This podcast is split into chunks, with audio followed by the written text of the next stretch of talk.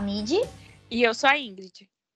E esse é mais um episódio de manual de sobrevivência do MCR. Eu sempre dou agarrada desse nome.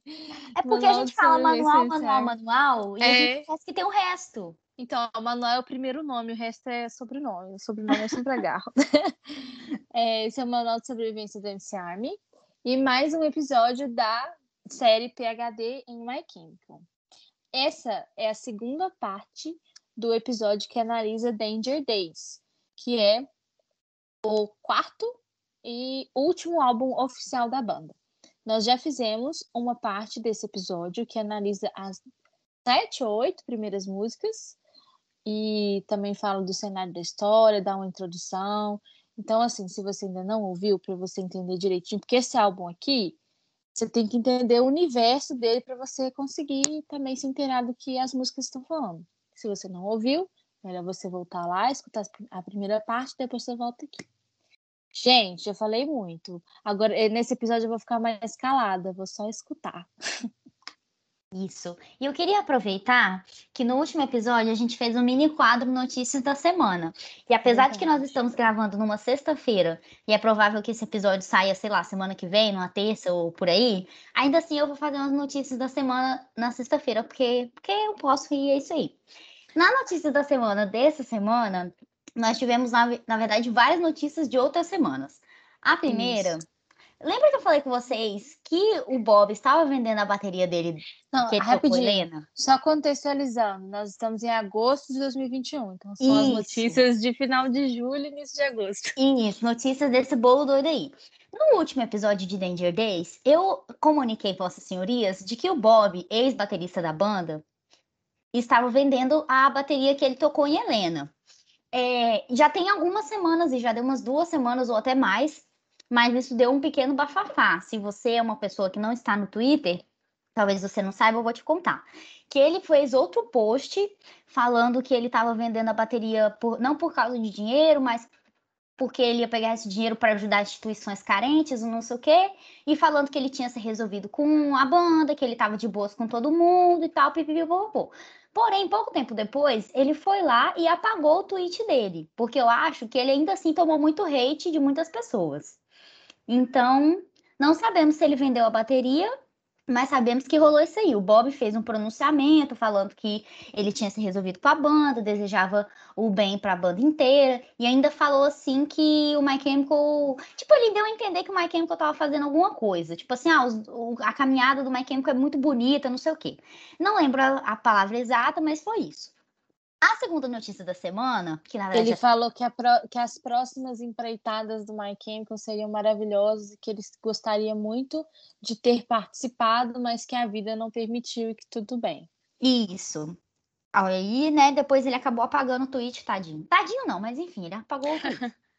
a segunda notícia da semana, que também já tem algumas semanas, é de que um dos nossos guitarristas preferidos, né, ao lado do Ray, o Frank, ele sofreu um pequeno acidente doméstico e quebrou um dos pulsos. Foi pulso, gente? Mão. Quebrou um e torceu o outro. Foi. Isso. E agora ele passou por uma cirurgia, botou pino, está fazendo fisioterapia e está em recuperação. Então todos nós esperamos muito que o Frank se recupere, que fique tudo bem. Ele demorou a postar, na verdade, ele postou no Instagram alguns dias depois do acontecimento, mas ele está fazendo tratamento, né? Já correu atrás de tudo e a gente espera de verdade que fique tudo bem, que ele se recupere. Afinal de contas, é, eu não consigo imaginar um mundo onde o Frank não esteja em alguma banda, seja lá qual for, e não esteja tocando guitarra nem fazendo as coisas que ele ama, né?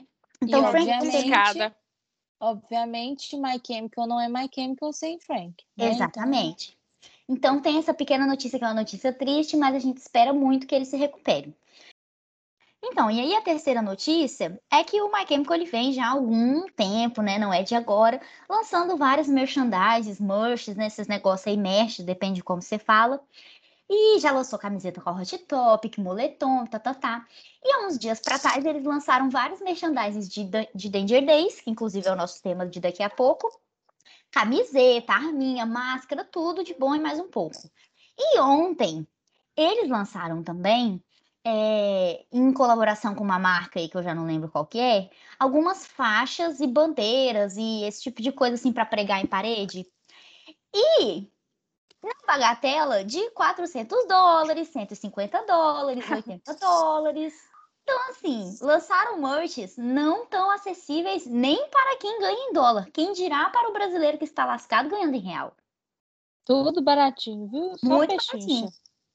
E aí, gente, a fofoca de fandom é o seguinte: desde que eles começaram a lançar algumas merches há um tempo atrás, a galera já vinha reclamando que eles estão lançando muita merchandising à venda e não tem nenhum pro- pronunciamento oficial, não tem nenhuma entrevista.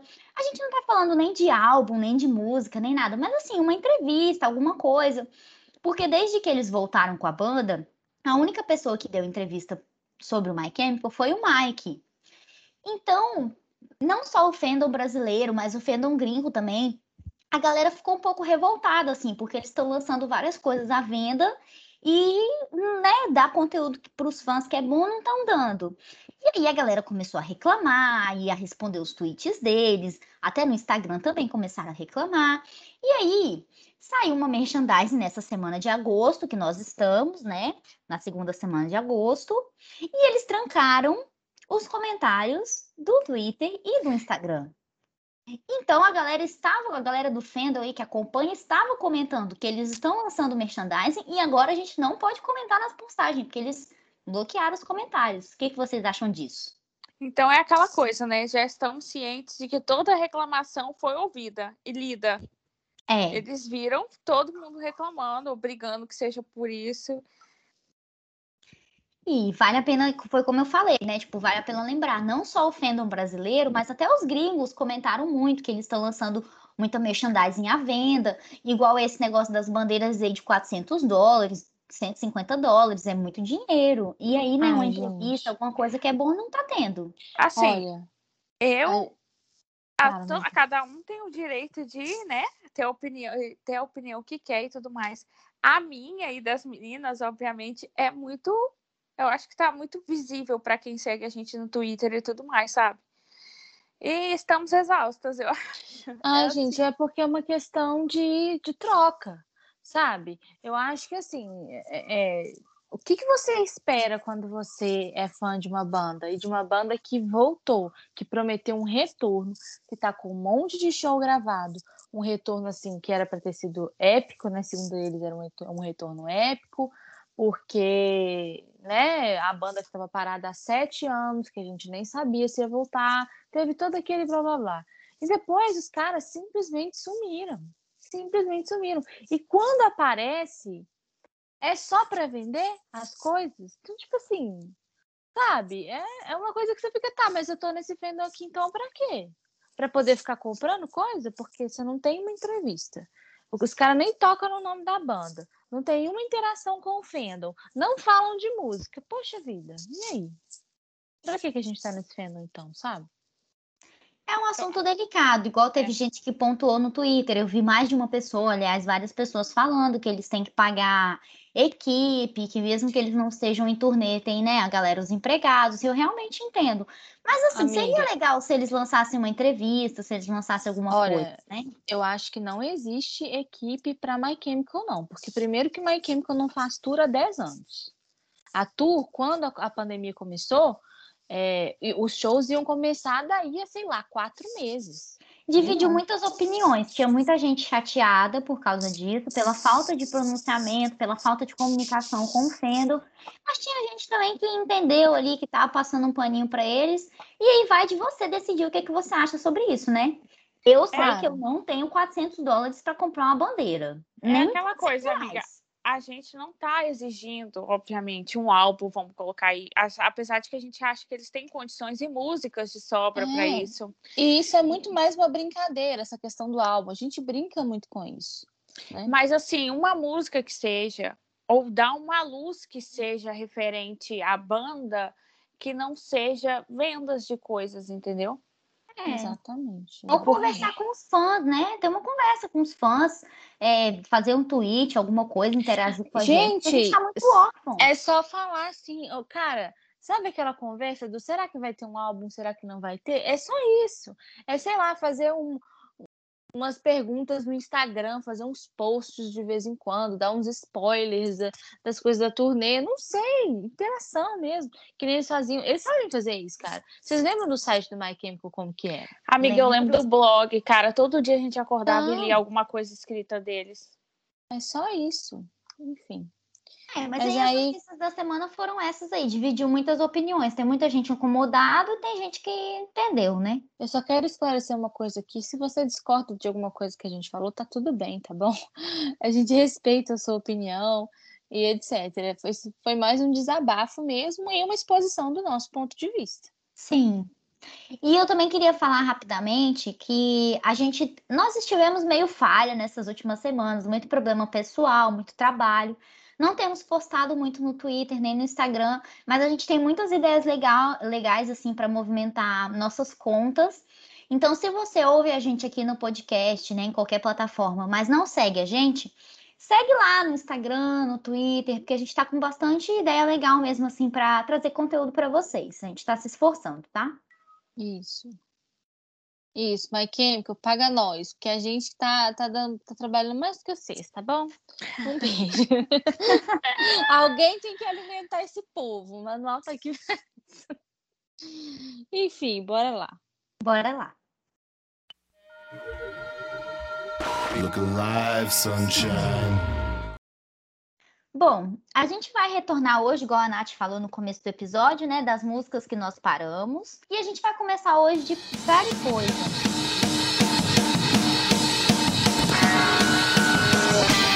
みんな車は簡単だしスーツケースには爆弾詰めている人生は短くて行く道は危険が多いだから踊ろう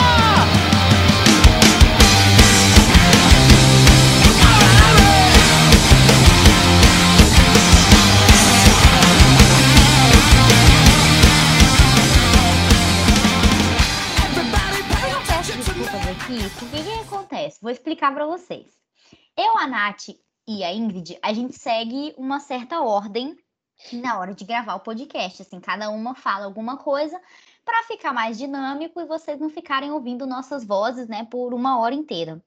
Só que como o Danger Days é um álbum que eu tenho um apego emocional muito grande, eu troquei com a Natália algumas músicas que eu gosto. Então ela falou um pouco mais lá no primeiro episódio sobre Danger Days e eu vou falar um pouco mais nesse. Então eu já peço desculpas que vocês vão ouvir bastante a minha voz hoje. Mas aí a gente vai começar então, né? Como eu falei, nossa primeira faixa do dia é a Party Poison, que é de onde a gente parou. Então, é, vou começar assim, contextualizar, né? Essa faixa, Party Poison, ela tem exatamente o nome do alter ego do Gerard no CD, né? Party Poison, como eu já repeti aqui um milhão de vezes. Só que essa faixa, uma curiosidade legal, é que o nome dela não seria esse. Ela se chamaria Death Before Disco. E ela chegou a ser apresentada durante alguns shows em 2009. Então, assim, é exclusiva, mas ao mesmo tempo não é exclusiva, porque eles já tinham chegado a tocar em alguns shows. E aí a gente começa com um pequeno trecho, né, que fala assim em português. Bem, todos prestem atenção em mim. Eu tenho a resposta, eu tenho a resposta sim. Chita andando na rua com um G maiúsculo. Então levante suas mãos, agora levante suas mãos, sim. Nesse trecho do Par Poison, é, o próprio Par Poison, né, que é representado pelo Gerard, ele tá lá na, nos corredores das zonas, né? Então lembra que a gente falou no primeiro episódio que as, o mundo que se passa do Days é dividido em zonas e tal. E ele quer que as pessoas ouçam ele. Até vale a pena lembrar que ao longo dos quadrinhos e até dos, dos clipes, né?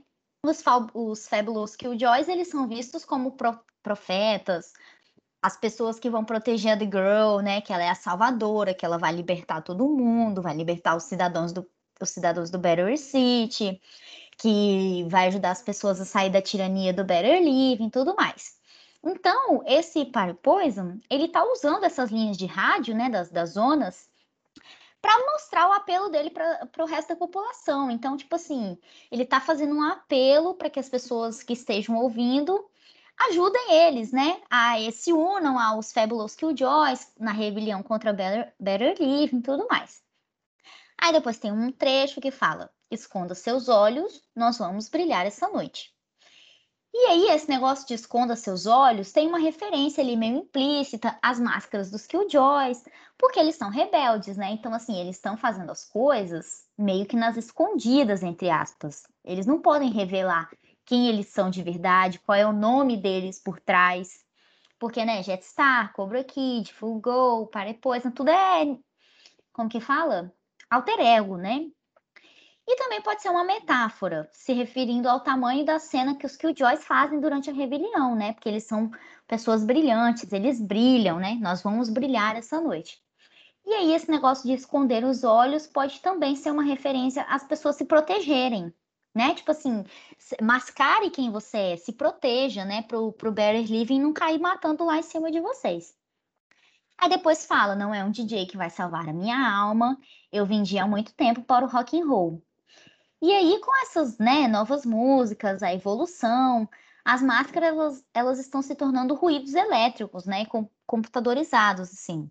Então, a gente está usando menos som instrumental, tá mais para o negócio do, do DJ ali, que ele referencia, né? De ser elétrico, computadorizado e tudo mais. Tudo mais. Então, os, os desmanchas prazeres, eles estão orando para que as pessoas liderem o som dos computadores para tornar as pessoas mais sábias. Então essas pessoas elas estão cansadas da vida do rock and roll, só que né, já era, tá dominada aí pela computação. E depois ele fala: abaixa a agulha quando o tape deck explodir. Então, quando a gente fala de agulha, a gente lembra do toca-discos, né? Que tem uma agulha para tocar o vinil e tudo mais. E aí, quando isso quebrar, é, é para não parar a música, né? Então, abaixe a agulha quando o tape deck explodir. Ou seja, deu ruim? Foda-se, deixa a agulha, deixa o pau torar lá. E também pode ser uma metáfora, né? Tudo no My Chemical pode ser uma metáfora.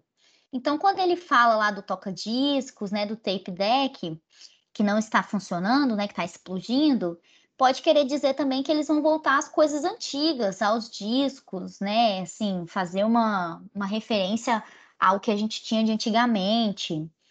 E aí pode ser isso, né? Sobre o My Chemical se reinventar, sobre eles saírem daquele tema de The Black Parade, que é morte, que é câncer, que é guerra, que é tudo mais, e ir para um mundo mais colorido, né? Assim, essa coisa do Danger Days que a gente tem, que é bem diferente. Aí depois eles falam: isto não é uma festa, saia da pista de dança. Você quer descer, vem aí a guerra de gangues. Então, assim, nossa vida, né? A gente vive lá despreocupadamente, indiferente. E o Gerard, naquela época, eu não posso falar por agora, né? Mas naquela época ele seguiu uma filosofia bem oposta a isso. Ele, em todos os álbuns, no Revenge, no The Black Parade, ele agia como se a, fe... como se a vida não fosse uma festa, né? Então, tipo assim, tem muito tema obscuro, tem muita coisa triste acontecendo no mundo. E ele não trata a vida como se fosse uma festa. Isso é uma coisa que a gente vê nos álbuns passados claramente. Então, quando ele fala assim, isso não é uma festa, saia da pista de dança, ele quer dizer que a gente não está levando as coisas na gravidade que elas são, né? Que a gente não está levando a sério do jeito que é, que a gente está fazendo vista grossa para muita coisa de ruim que acontece no mundo. E aí, os, os Fabulous Killjoys, eles preferem ter uma pose violenta, eles preferem ir à guerra, intimidar as pessoas e lutar pela causa deles, do que ser visto como uma piada, do que ser visto como uma coisa ali relevante. Então, tem esse negócio, né? Tipo assim, a vida não é uma festa, meu filho. Acorda e corre atrás dos seus sonhos, entendeu? Tem muita coisa acontecendo aqui. Lute pelos seus ideais e tudo mais, que é o que os Fabulous Killjoys fazem, tanto na HQ quanto no, nas músicas, né? Aí também tem um trecho da música que fala: Você está bem, eu tenho a resposta, porque todos os, bom, os bons momentos, eles te dão câncer. Então, assim, pode ser uma referência à música Cancer, né, do My Chemical, justamente nessa vibe de que eles falam de muitos temas pesados, de muitas coisas importantes que às vezes não são referenciadas. E quer dizer isso, entendeu? A vida, ela não é uma brincadeira, não é um negócio 100% feliz, colorido. A gente tem muita luta para travar, muita batalha para vencer. Então pode ser essa questão assim, tipo, acorda, meu filho, tá acontecendo uma vida aqui que a gente precisa do seu posicionamento, entendeu? E é bem assim, você pode considerar como se fosse uma referência à música Cancer e, e também a esse fato de que os Killjoys, eles estão o tempo todo lutando a favor dos ideais deles. Então, assim, acorda, né? Realmente corre atrás de alguma coisa. E o Gerard, ele chegou a discutir sobre essa música depois em algumas entrevistas. Aí teve uma entrevista que ele deu para o Village Voice, que ele fala o seguinte, né? Abre aspas. Definitivamente somos uma banda autorreferencial. E eu, especialmente, sempre acabo aborrecendo o que fizemos no passado. Eu não sei por que isso. Acho que a única maneira de seguir em frente é atacando. Eu gosto de como as bandas estão crescendo.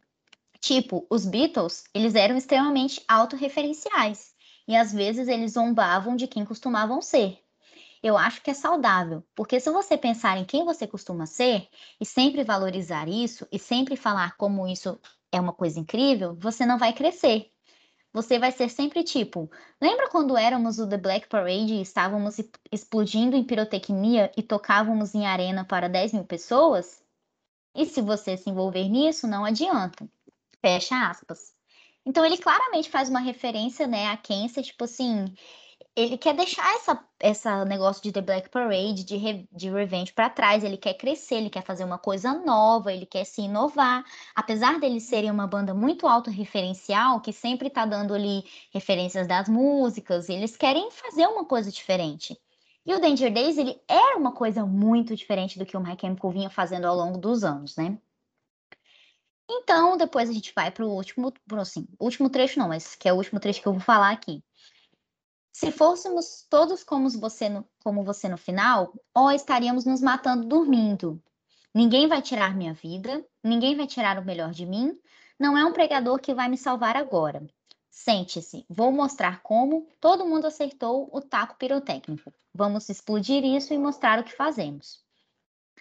Então, quando ele fala assim, estaríamos nos matando dormindo, é uma referência também às HQs que saíram depois, né? Onde os Killjoys, eles dormem em sacos de cadáver. Então, tipo assim, eles não têm onde dormir, estão no meio do deserto, a cama deles são sacos de cadáver que eles usam para descansar.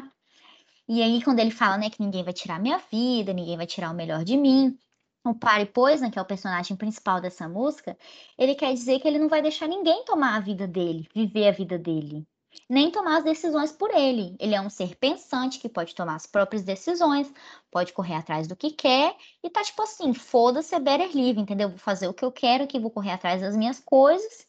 E a música diz muito sobre isso, né? Como vocês estão percebendo, é muito sobre né, acordar para a vida, correr atrás das coisas, se posicionar, lutar atrás dos seus ideais e tudo mais.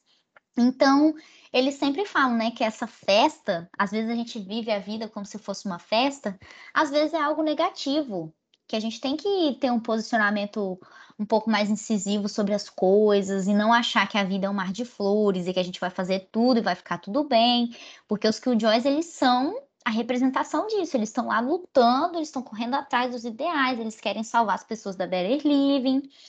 Então, é, essa música fala muito sobre isso. Até porque, né, assim, pensando no lado mais literal, se os Killjoys fossem dar uma festa, por exemplo, eles estão lascados, que os Draculoides lá, que são a galera. Né, os Draculoides são tipo assim, os capangas do, do Better Living. Eles iam aparecer e iam estragar tudo. Então também, né, tem um trecho assim, mate a festa hoje à noite. É tipo assim, fica quieto, não chame a atenção e faça o que foi importante na sua vida, entendeu? A vida não é uma festa. Tipo assim, essa mensagem dessa música é, é, bem nesse sentido assim. Faz o que você tem que fazer, porque as coisas estão acontecendo, o mundo não é um mar de rosas, acorda pra vida. É bastante isso, assim, essa música. Danger Days tem muito disso, né, amiga? Muito, velho. Danger Days tem demais isso, essa, essa outra vibe, assim, de querer botar mais pra cima, na verdade. Sim, eu concordo. E, tipo assim, a música é isso. Era o que eu tinha para falar sobre essa música. Eu vou ser bem sincera, eu escuto muito pouco essa. Eu também, muito raro. Ela é uma música, assim, que, que se surpreende, porque se você tá ouvindo ela ali, ela é um negócio meio, tipo assim, batidinha, animadinha, papapá. Aí, se você vai prestar atenção na letra, ela te dá uma lição de vida, sabe? Acorda pra é. uma vida. É. Eu acho engraçado que ela se chame Flower Poison, sabia? Eu acho Cara, Acho engraçado que ela se chama A gente cai naquela questão de que o Gerard ele consegue pensar em tudo, né? Porque É. o nome do personagem dele é Party, que é tipo festa, Uhum. só que ele tá dizendo o contrário, tipo, a vida não é uma festa, meu filho. Não, levanta. party poison, né? Ele é o veneno da festa, ou a festa é um veneno, não sei, dá pra brincar com muita coisa com essa, Sim. Ai, o cara é genial. Eu tava, eu tô, neste momento, eu tô lendo a- aquela biografia do My Chemical, e aí o, o cara da gravadora da prim- do primeiro álbum do My Chemical, né, que é a Eyeball Records, fala exatamente isso, que o Gerard, ele mascara muito bem, e isso era ainda mais perceptível no primeiro álbum, porque ele ainda estava aprendendo a fazer isso, a mascarar as coisas que ele quer falar, as experiências de vida dele nos álbuns. Então, na hora que eu estava lendo isso, eu pensei, cara, é exatamente o que a gente sempre fala quando a gente vai fazer as análises para o manual. É, sempre tem uma interpretação dentro da história e sempre tem uma mensagem, alguma coisa pessoal que ele quer falar. Então, foi uma coisa que ele foi se aperfeiçoando e fazendo muito bem. Mas você consegue perceber desde o primeiro álbum. E se você for lá escutar o nosso primeiro episódio que fala de Bullets, você vai ver que a gente falou a mesma coisa. Muito interessante. Ele é genial mesmo. A gente fala isso sempre mesmo, cara. É assim, é, as músicas sempre têm duas vibes, assim. E, Sempre. e, e é, é muito. E se você for parar pra pensar, ele ainda liga um álbum no outro, que é muito incrível, igual a Mitinha falou. Ah, tem uma música referente a tal coisa que provavelmente deve pegar isso. E é- eu acho isso muito louco, sabe? Porque a gente escutando, às vezes a gente não dá o devido valor, mas quando a gente faz a análise e presta atenção na letra, é, é, é bizarro, cara. Eu acho bem bizarro. É, É, é, é de uma complexidade muito grande. Isso é uma coisa que eu queria pontuar até, porque assim, saindo um pouco do assunto My Chemical, essa semana, por exemplo, né, como a gente já falou algumas vezes, estamos na, se- na segunda semana de agosto, essa semana saiu um, um CD novo do The Killers. Não sei se quem ouve a gente também gosta de The Killers e tal, que é o Pressure Machine. E é tipo assim, se eu botar a música do The Killers nova pra tocar, eu vou estar ouvindo ali, papapá, não sei o que, fazendo alguma coisa, eu não vou estar nem prestando atenção. A gente faz isso com várias bandas, com My Chemical, com Uhum. outras bandas. A gente ouve a música, não presta atenção na letra, não presta atenção na mensagem. Engraçado que para- às vezes você canta a letra e não presta atenção nela, né? Eu É, acho justamente por fato da gente, né, a gente ser nativo do português, falar português, mesmo que a gente entenda inglês, às vezes a gente ouve a música e tá tipo assim, nem sei o que que tá acontecendo. Aí você para para prestar atenção no que a letra quer dizer e toma um choque de realidade. Então foi uma coisa que aconteceu comigo hoje, ouvindo a música do The Killers, né, do álbum novo. E é uma coisa que sempre acontece comigo quando a gente está fazendo essas pautas de My Chemical, porque eu sempre paro e penso, caralho, eu não tinha reparado nisso, não tinha dado a devida atenção para essa letra. É muito bizarro. Exatamente, exatamente. e eu Além de muito tudo, eles são muito bons letristas. Ele é muito É. bom letrista, né? É, eu vou começar a falar agora de Save Yourself, mas eu lembrei muito disso exatamente nessa música. Vocês escutam muito essa música?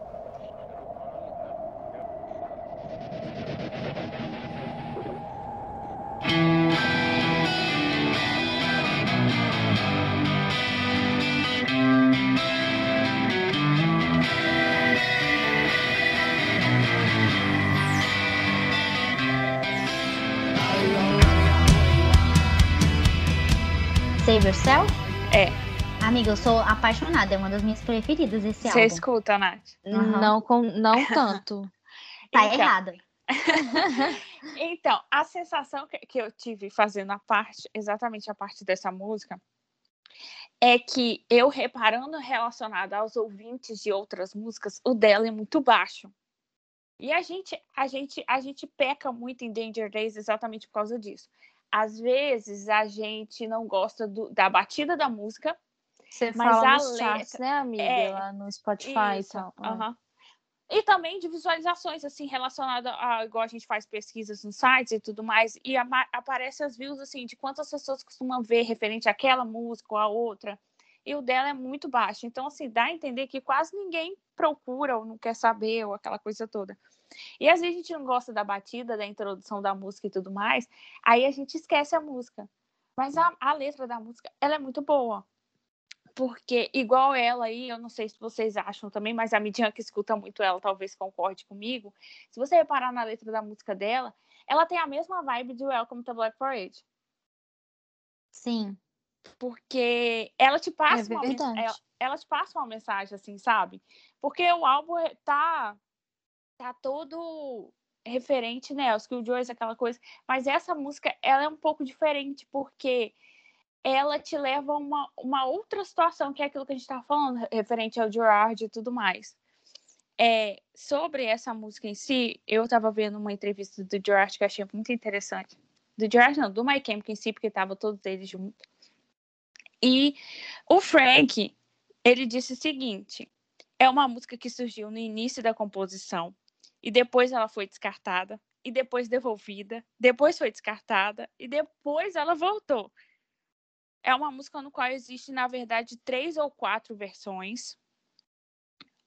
Como ela é uma melodia tão boa, pode existir muitas, ela pode te dar muitas sensações diferentes, ritmos diferentes e gêneros diferentes.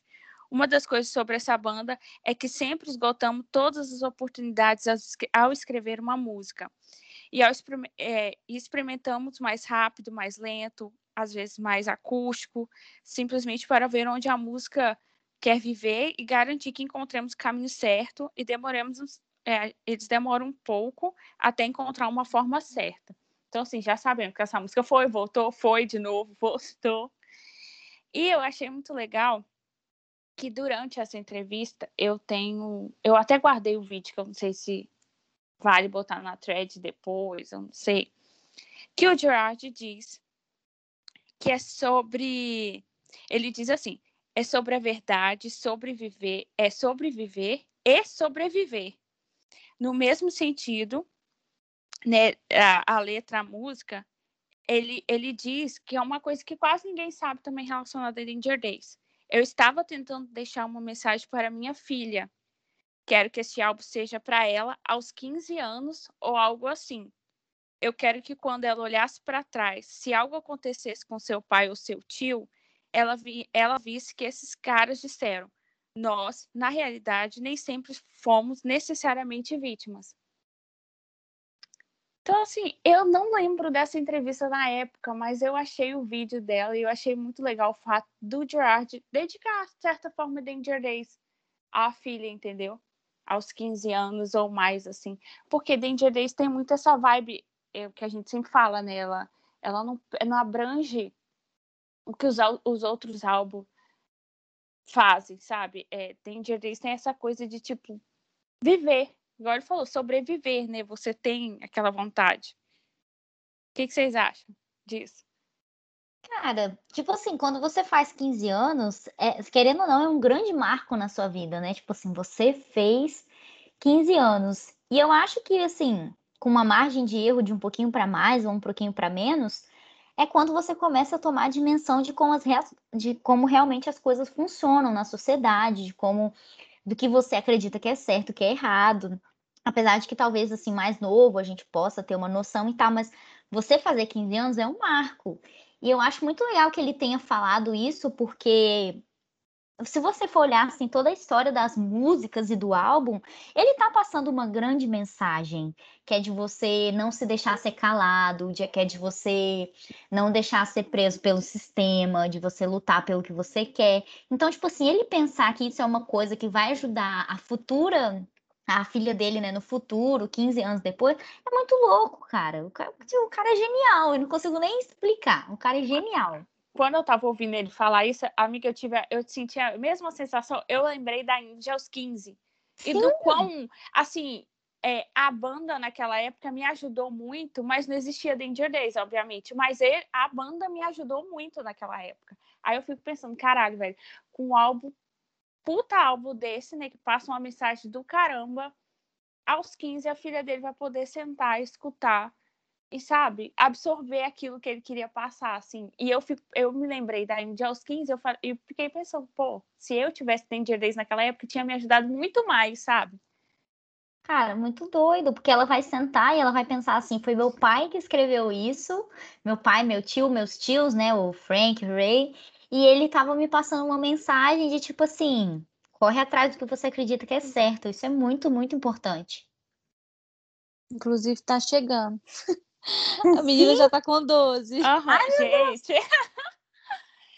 então, aí, referente a essa música aqui, eu já vou colocar um aviso de gatilho aqui, para quem não, às vezes não, né, tem essa coisa, para talvez pule adiante um pouquinho aí, porque na verdade a música ela bate muito é, é, ela é uma música muito repetitiva, assim, nem tem muito o que te dizer sobre, mas a mensagem dela é exatamente sobre isso, de você sobreviver, de querer viver. Só que nisso o Gerard toca em assuntos de tipo que dá a entender como em algum momento como ele passou por aquilo que a gente já está cansado de saber, né, relacionado a, drogas e tudo mais, problemas com álcool, relacionado a suicídio, essas coisas assim, entendeu? Então, o que ele dá a entender na música tem um, um trecho que diz assim: Dizem que nunca vamos deixar esse lugar, mas se você cantar essas palavras, nunca morreremos. Saia da borda e solte a faca. Não é a vítima da vida de uma vítima. É uma referência, né, a, de duas formas, né, de auto, automutilação ou se não suicídio, né? Saltar de um lugar alto ou cortar ou querer se cortar ou coisa do tipo. As pessoas que fazem essas coisas, né, são vítimas, é, é, são, são vítimas de, de coisas que acontecem nas suas vidas, é, coisas horríveis, assim, né? Então, é uma coisa que lembra, às vezes a gente para para pensar que talvez o, o George também quis passar essa coisa porque a gente sabe que em algum, ah, provavelmente em alguns momentos da vida dele foram de decisões do tipo, não foram fáceis, né? Aí tem uma outra parte que diz: porque essa não é uma sala cheia de suicídios, somos crentes, acredito que essa noite. Né? É, é, é, que todos somos crentes, porque ele, ele provavelmente quer que a gente creia em algo, tenha fé em algo, e seja simplesmente num futuro melhor, ou, na, é, ou, na, uma segurança de alguém, ou uma fé em alguém, e, ou que essa fé vai te ajudar a te dar um propósito, uma razão para viver. É, tem uma outra parte que diz: quem se importa, isso não é sobre todos os amigos que você fez, mas os grafites que eles escreveram no seu túmulo. É, em The Kiss From Yesterday, tem uma parte que diz: Você só vive para sempre não, eu pulei aqui, gente. Esquece essa parte. É, tem uma parte que diz: quem se importa, isso não é sobre todos os amigos que você fez, mas os grafites que eles escreveram no seu túmulo. Né, que provavelmente é, você não é, não tenha que. Às vezes você, as pessoas não te dizem é, na sua cara o que você é ou o que fizeram com você, sabe? Mas de certa forma aquilo fica manchado ali e, e eles talvez eles esperem a sua morte para que façam isso ou falhem isso de alguma forma. É, é um, é, isso é um gesto né, desrespeitoso, como assim, grafitar e manchar o seu, o seu túmulo. É, é, isso, basicamente as pessoas não. Elas não são o que elas parecem ser né, elas podem esconder o que elas pensam de você e tudo mais.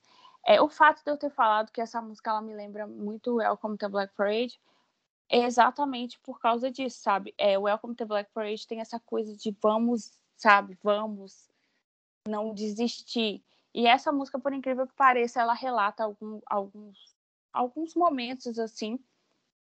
Mas é, o Gerard está sempre empenhado a, a falar que a gente tem que crer em alguma coisa, e que a gente vai conseguir e aquela coisa, entendeu? Então, é, eu não dava muito por essa música, entendeu? Mas eu escutando ela, prestando atenção e ouvindo o Gerard falar dela, igual eu ouvi na entrevista, ela caiu mais, assim, ela subiu mais no meu conceito. Eu também escuto ela muito pouco.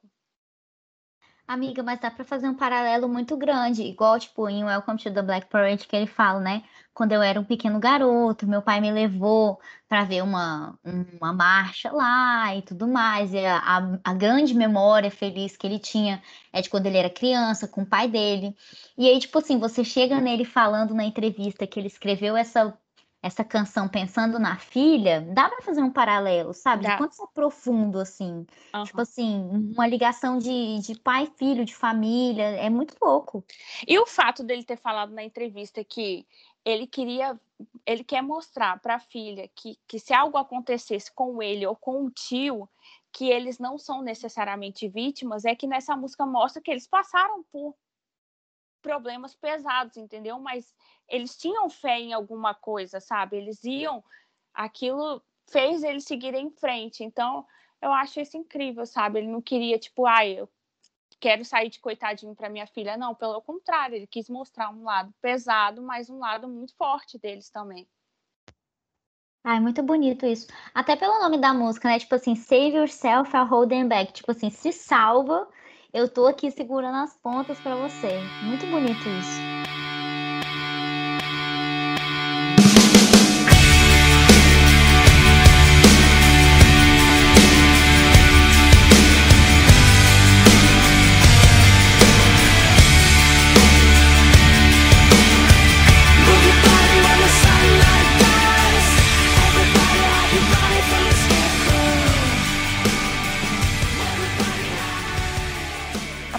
Música que a gente vai falar é de Scarecrow. E é engraçado, né? Porque Scarecrow, dentro da história, é uma espécie de polícia. É, E aí, a tradução oficial de Scarecrow é espantalho. Então, sei lá, eu go- gosto desse jogo de palavras que ele faz. Como que a polícia que trabalha para Blind, na verdade. Então, ele trata como se fossem seres assim, né? Animados, mas que não, não pensam, que só tem uma forma humana e que não são humanos de verdade. Simplesmente obedecem, né? Então, por isso Scarecrow, que quer dizer espantalho. Essa música, na verdade, a análise dela é bem curtinha, porque é uma música que narra um episódio, basicamente, é, de uma.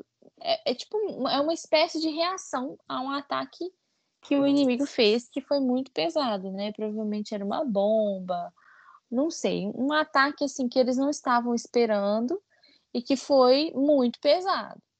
Aí a música fala assim: Mova o seu corpo quando a luz do sol morrer. Todos se escondam, todos escondam seus corpos dos scarecrow, dos espantalhos, né, da polícia. Todos se escondam. Aí o protagonista, ele tá reconhecendo que não vai ter saída para os revolucionários, né, para quem tá ali lutando com ele, e que eles muito provavelmente vão morrer, porque ele começa a reconhecer que ele não tem forças para poder enfrentar o inimigo.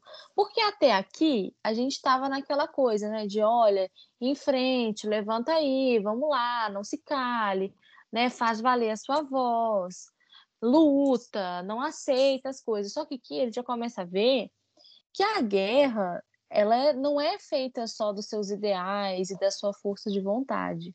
Existe uma parcela violenta muito forte numa guerra, né? Você também tem que enfrentar isso. No caso deles, é é uma guerra literal.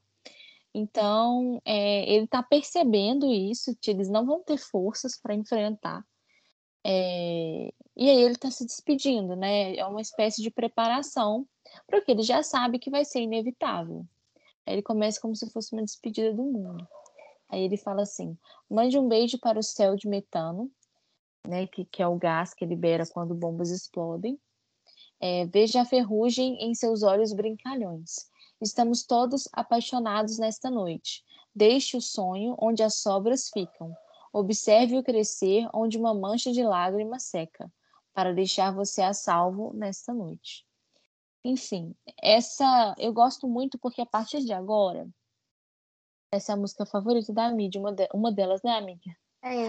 uma- Assim, é meio suspeito falar, porque parece que todas são as minhas favoritas, É. mas Scarecrow é uma das minhas favoritas real.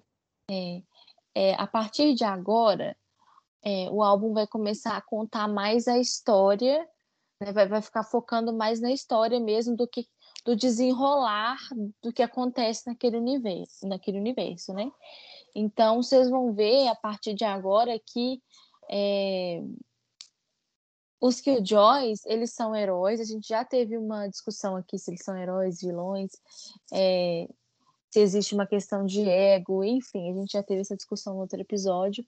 Mas, é, apesar deles serem os protagonistas e a gente ficar muito envolvido na luta e nos ideais deles, eles são falhos, né? E a partir de agora a gente vai ver que muito provavelmente eles não vão sobreviver e eles não vão conseguir. Muito provavelmente não, né? A gente até falou, eles morrem, né? E eles não vão conseguir alcançar esse ideal que eles tiveram. Enfim, eu acho muito. Eu, eu gosto desse final de Danger Days, que, que te mostra a realidade de uma guerra. Né? O que vocês acham, gente? Eu concordo, acho que nem tudo são flores. Eles batalharam muito ao longo dos álbuns para salvar lá a The Girl, que é a grande salvadora. Uhum. E assim, eles completam o objetivo deles, que é manter a menina salvo. Mas igual a Nath já falou, né? A gente já deu spoiler aqui, eles morrem. Então, às vezes, você lutar por um ideal seu não significa que tudo vai ser flores e tudo vai ocorrer como você planeja, você vai sair a salvo, vai Isso. acontecer tudo, né, nos triunfos. Não, às vezes lutar por- pelos seus ideais é você dar seu sangue e suor e ver tudo dar errado, né? E mesmo assim você permanecer na luta. Então, eu gosto também desse final, assim, de que, ok, eles completam o objetivo de salvar a menina, mas eles. Eles completam uma missão, É, né? Mas eles em si perdem a guerra, né? Sim. Então, é, é muito interessante essa, essa dimensão que o álbum tem. Eu só quero deixar uma coisa clara aqui, tá? Se você está acompanhando a história do álbum, você já percebeu que Jetstar e Cobra Kid já morreram a essa altura. Sim. Então, quem está lutando até agora aqui é Fangu e Party Poison apenas, tá? Mantenham isso em mente para a próxima música. Oi, gente. Pior que assim, eu sou a rainha das pautas grandes e a próxima. Não, amiga, eu ia falar exatamente isso. Eu achei muito engraçado que lá em Frehard, essa, pa- essa parte tá enorme. Mas aqui ela tá. Porque assim, já vou deixar claro. A próxima música, que é bem suspeito, né, que eu vou falar, é Summertime. Então, assim, quando eu falo de Ferrard, eu tenho um litro para falar sobre essa música. Mas quando se trata do universo dos Killjoys, eu não tenho tanto para falar assim. Amiga, mas você sabe que eu li uma, eu escutei uma análise, vou, inclusive já até, deix, já até deixamos no primeiro episódio uma análise feita desse álbum no YouTube que tá muito boa, que o cara não menciona Ferrard em si, mas ele fala da história de amor que o Party Poison viveu. Ele não menciona com quem, mas é inegável que existiu uma história de amor. E lembrando que Cobra Kid e Jetstar já morreram, tá? Exato. Muito obrigada, Nath. Gente, assim, como eu avisei, né, a gente vai falar agora de Summertime.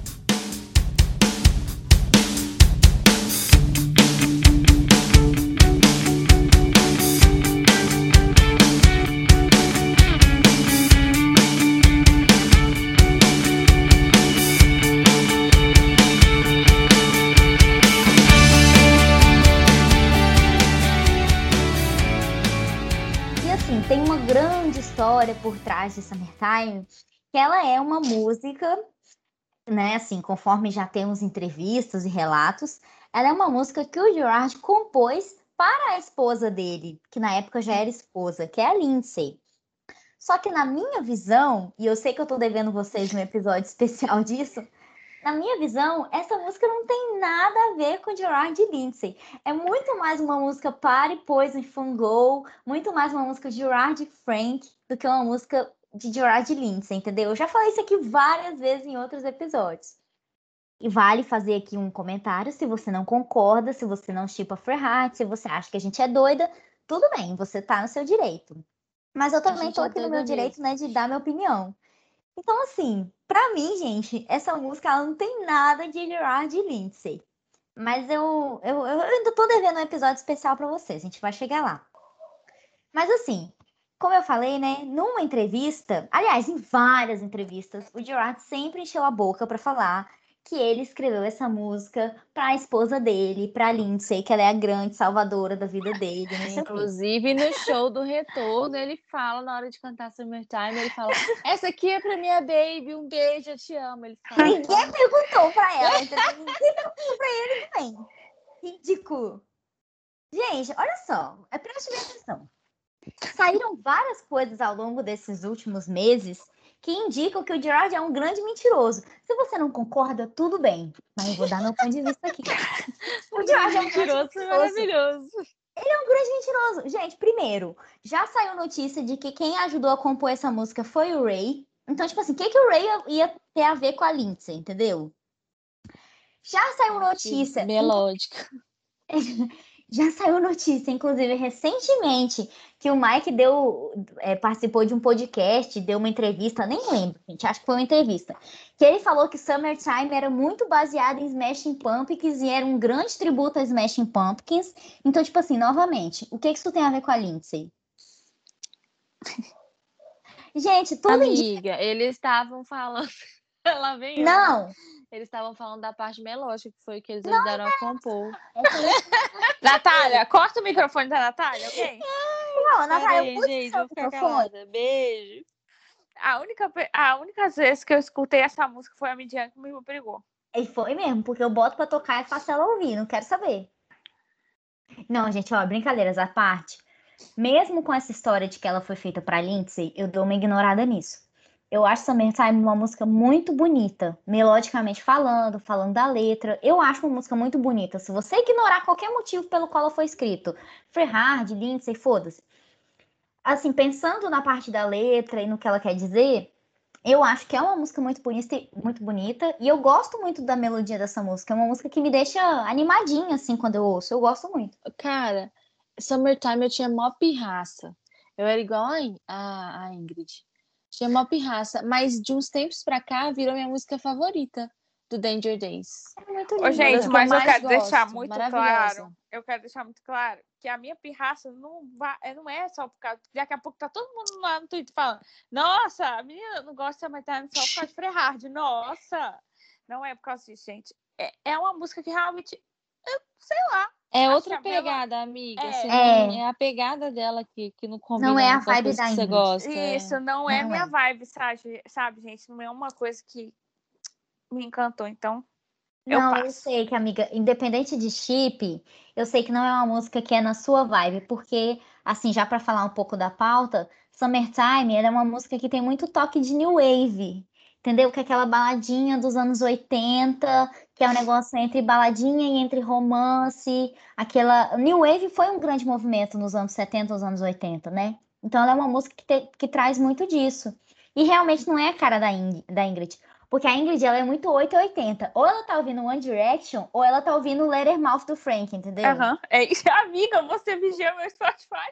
Eu vigio o seu Spotify, já falei várias vezes. É exatamente isso, gente. Então, tipo assim, Summertime tá no limbo que a Ingrid, independente de chip, de história, ela não ouve É. mesmo.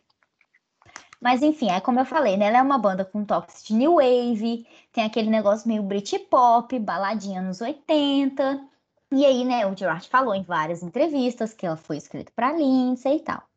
Então, em uma dessas entrevistas, o Gerard ele disse o seguinte: que essa música ela começou com um riff que o Mike tinha escrito. Então ele estava lá no baixo dele, né? Escreveu um riffzinho e começou a música. E antes de evoluir para Summertime que a gente conhece, é, eles pensaram assim: putz, essa música a gente não pode deixar de fora. Então, a- né, com essa história de Lindsay, blá blá blá, independente disso, é uma música que a banda inteira gosta. Então era uma coisa que eles pensaram assim: putz, velho, olha esse riff aqui do baixo do Mike, não podemos deixar isso de fora, não. E aí depois o Gerard diz, né, que o resto da música, letra e tudo mais, é apenas ele falando sobre a visão de mundo dele. Então ela é uma música muito bonita e é uma música sem regras. Ele até diz nessa entrevista, assim, abre aspas, podemos ter uma música suave, fecha aspas. Então, né, tipo assim, Bullets, Revenge, The Black Parade, aí depois vem a história dos Killjoys, que os Killjoys estão lutando pelo ideal. Pausa, temos Summertime. que é uma coisa muito diferente do que eles fazem até de Danger Days mesmo. Se é uma música suave, uma música sobre amor, sobre você estar junto com alguém que segura suas pontas, que caminha junto com você. E assim, independente de Chip, Ferrari, Lindsay ou que for, é uma música que passa uma mensagem bonita. Eu acho que é por isso que eu gosto dela. E aí a letra fala basicamente sobre isso, né? Um relacionamento amoroso.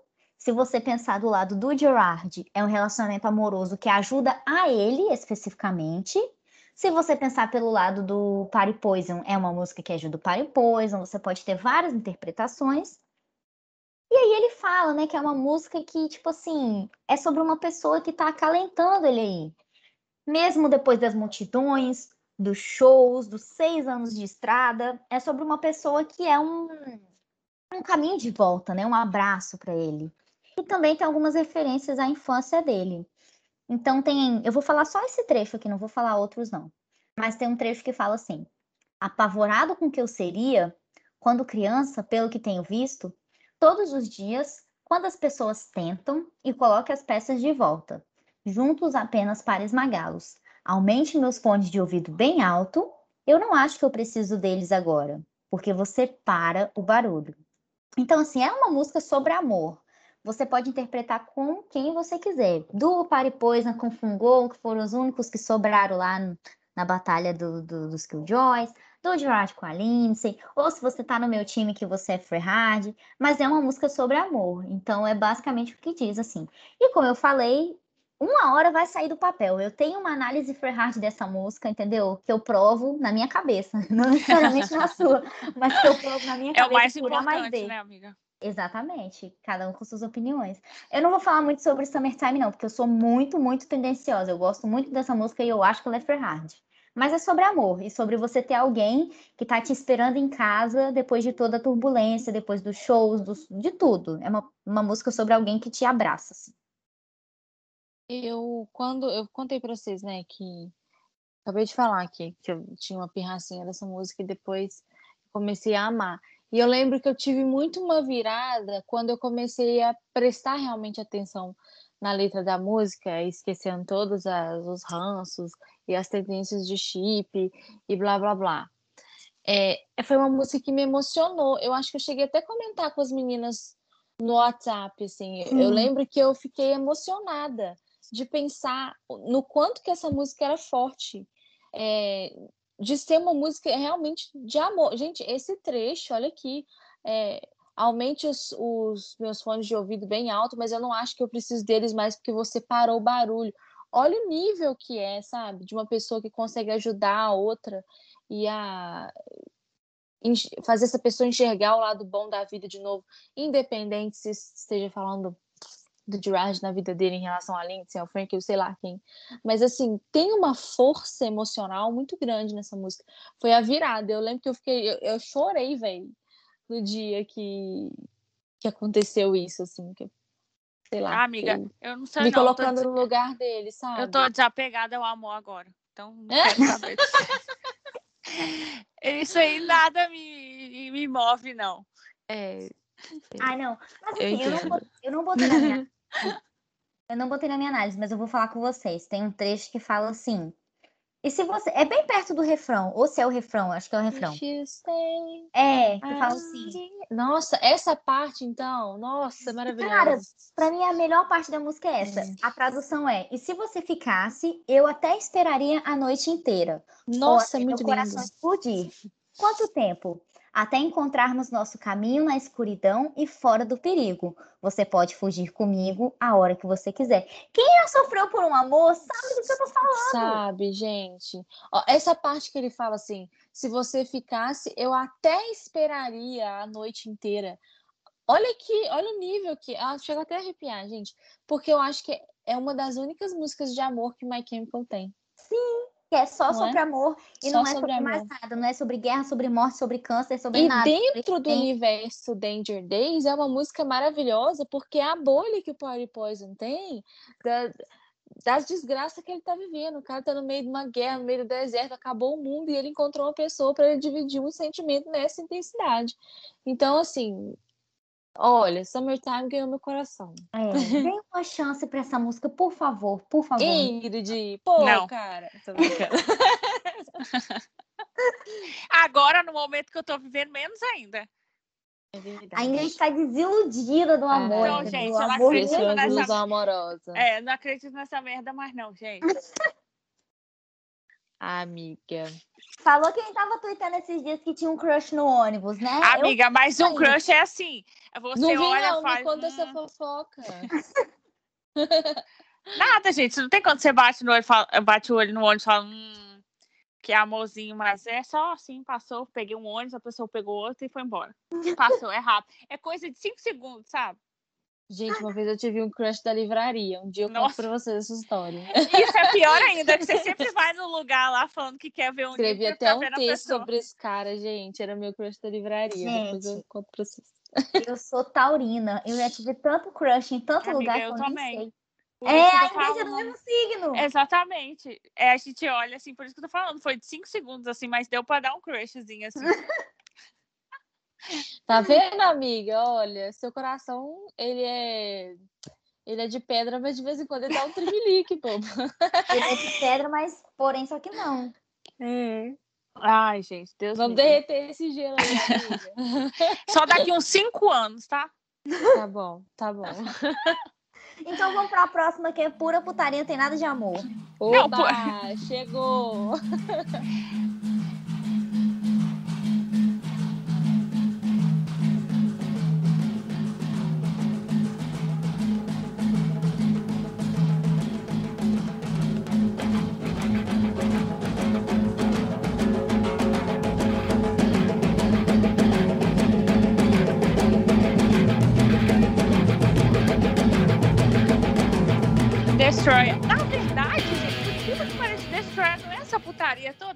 Toda. A gente Não, acha putaria é só o Jurassic que fica é. lá. é exatamente. Na porque própria quicação dele lá, enfim. quando você liga a música, principalmente que tem relação aos quadrinhos, você fica assim, tá, mas a interpretação no palco do Gerard vem do quê, sabe? Vem da, da onde surge? Porque a letra. Dá uma vontade, dá vontade de ser uma cachorra. Você É, pode. Eu acho porque- que é por causa da batida e tudo mais, ele solta, sabe? Provavelmente. É o momento de tensão do palco, é adrenalina, gente.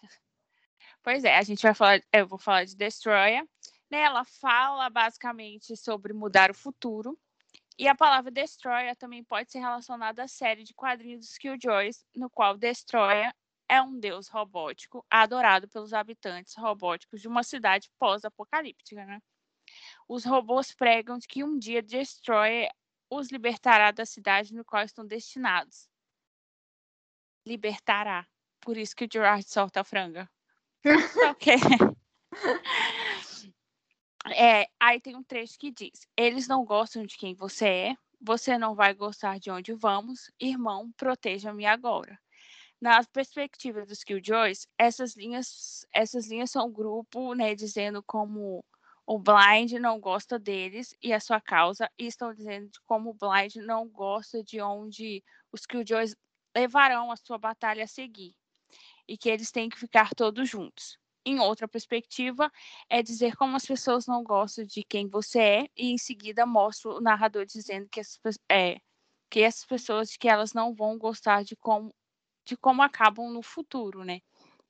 Então, assim, aquela coisa do. A, a música tem, tem duas linhas, né? No caso dos Killjoys, e a sua interpretação por fora, assim, basicamente. É, tem uma parte que diz: Você não acredita em Deus, eu não acredito em sorte. Os Killjoys sabem que a única maneira de criar mudanças é através da ação. Isso leva seus espíritos revolucionários a derrubar e desfazer a lavagem que o Blind faz ao, né, ao público em si. É, Blind não acreditam que haja mais alguém mais poderoso do que eles, muito menos um deus de qualquer tipo.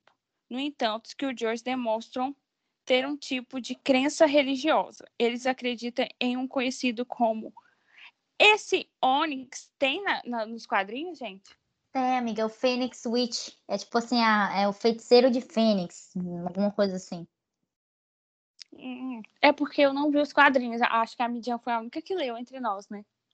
Gente, eu já falei isso. Eu li Mas eu li quando eu eu, li também, mas muitos anos atrás. É, eu não Ah, sabia inglês, eu nunca sabia, época eu sabia menos. Então, É, eles acreditam no conhecido como, né, igual a Midia falou, no Witch.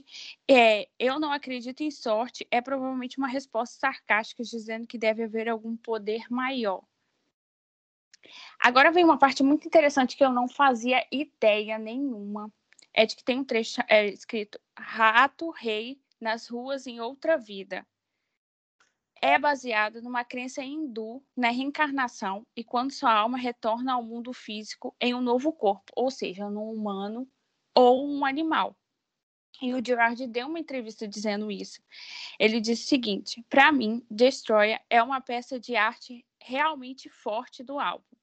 Novamente, assim como Summertime, realmente começou com a bateria. Há muitas músicas ligadas pela bateria nesse álbum. E Destroyer realmente foi inspirada no festival hindu, na Índia, porque era relevante para o projeto. Eu assisti a muitos vídeos de pessoas no YouTube, de- é, no YouTube se apresentando na rua durante o festival. O que você deve estar ouvindo no início da música são cerca de 10 segundos desses artistas de rua que eu tinha ouvido e, e tentado recriar. É uma música que todo mundo tem que que todo mundo tem que tocar bateria e provavelmente é a música mais difícil que a banda já fez. A música trata a religião quase como uma superstição ou questiona sua existência. Prestei muita atenção à religião organizada e ao sistema de castas e a qualquer religião que colocasse o pé no chão nas pessoas para mantê-las em um nível mais baixo. Então, assim, aqueles 10 segundinhos de bateria do início, a gente sabe que veio do festival, assim, que o Gerard assistiu muitas coisas e tudo mais. É, tem, um é, tem uma parte que diz: eles não acreditam em nós, mas eu acredito que somos o inimigo. Eles não consideram uma ameaça séria, não acredito que essas ideias sejam significa- significativa e que eles sejam perigosos o suficiente, né? Aí vem, destrua, destrua. Que a gente sabe, que eu falei lá no início, que é um deus, né? E acredita que, que acredita que ele seja o salvador deles, da, da Blind. Então chamam ele sem parar. É, então me mostre o que vocês têm, seus filhos da arma, destrua, destrua, não se esconda e nós não correremos. É, e nós não corremos. Isso pode ser relacionado ao Killjoys que tendo tendo renegado suas vidas e sua família, se tornaram os filhos da arma, né, de arma e violência. E eles favoreceram, é, e eles favoreceram ficar em pé em luta mais do que correr e se esconder, o que a maioria vê como uma desonra, né? Então, basicamente é isso aí, né? Ela puxa, Destroyer puxa muito a referência dos quadrinhos em si, porque, né, fica chamando, porque a gente, a gente viu que é um nome de um deus, né, robótico lá do, da cidade. Então é isso, gente. é isso. Gerard gemendo no palco. É isso. Destroyer então- tem as melhores, as melhores apresentações ao vivo, gente. São muito Tem. boas. E é uma música que o Fendo todo gosta, né? É Acho- verdade. Não tem como não gostar dos riffs de guitarra do Ray, do Frank, do baixo do Mike, do vocal do Gerard. Não tem como não gostar. E, e- ela me pegou muito nisso, sabe? A gente escuta, a gente vê as apresentações, fica uma putaria acontecendo e nem liga para relacionado, mas eu tenho muita certeza que muita gente não sabia. Eu não sabia até fazer a pauta de que ele tinha pegado a introdução do início da bateria desses festivais na Índia, entendeu? Então você fica, caraca, sabe? Olha da onde ele tira as paradas. O cara vai longe, velho. Bom, gente, A gente vem pra queridíssima da Midian. Gente, ai, eu sei que é muito suspeito, é muito suspeito, porque todo mundo, tipo assim, ah, você gosta de Save Yourself? Sim. Você gosta de Summertime? Sim. Você gosta de sei lá o que? Sim, eu gosto de tudo. Mas, é, o que eu vou falar agora, né? Eu vou falar sobre The Kids from Yesterday.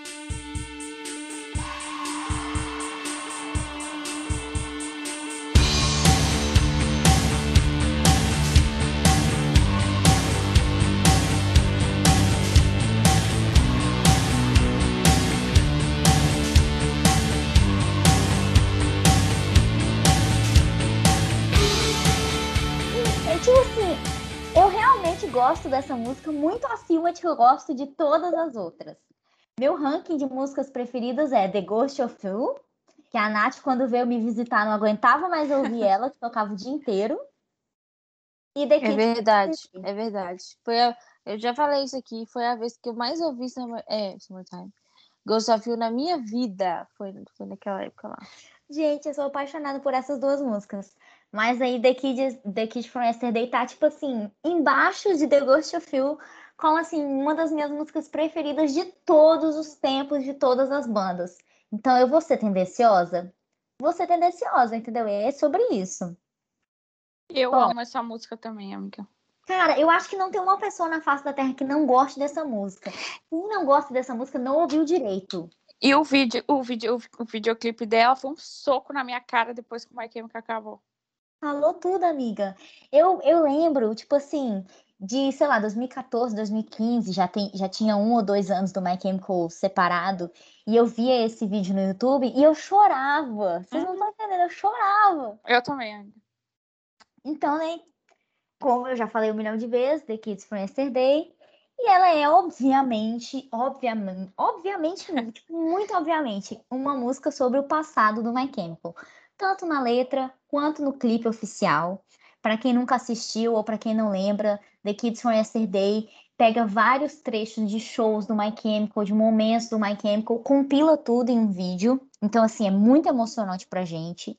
Mesmo se você for fã novo, que chegou aqui agora, se você for fã velho, não dá para ver esse vídeo e não se emocionar, entendeu?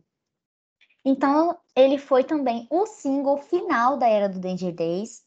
Já tinha saído o Nananá, já tinha saído o Sing, não sei o quê, já tinha saído aquele outro que tem clipe também. Ah, não lembro. Enfim, foi o último single, né, da, da era do Danger Days. E também o último single da banda antes do hiatus. Então, assim, tem toda uma carga emocional muito grande. E aí, é, a gente vai fazer, como a gente está nessa análise de PHD e My Chemical, a gente vai fazer uma análise de todos os álbuns, inclusive os álbuns que não são álbuns de verdade, né? Então a gente vai falar do Living with Ghosts, a gente vai falar do May Death Never Stop You.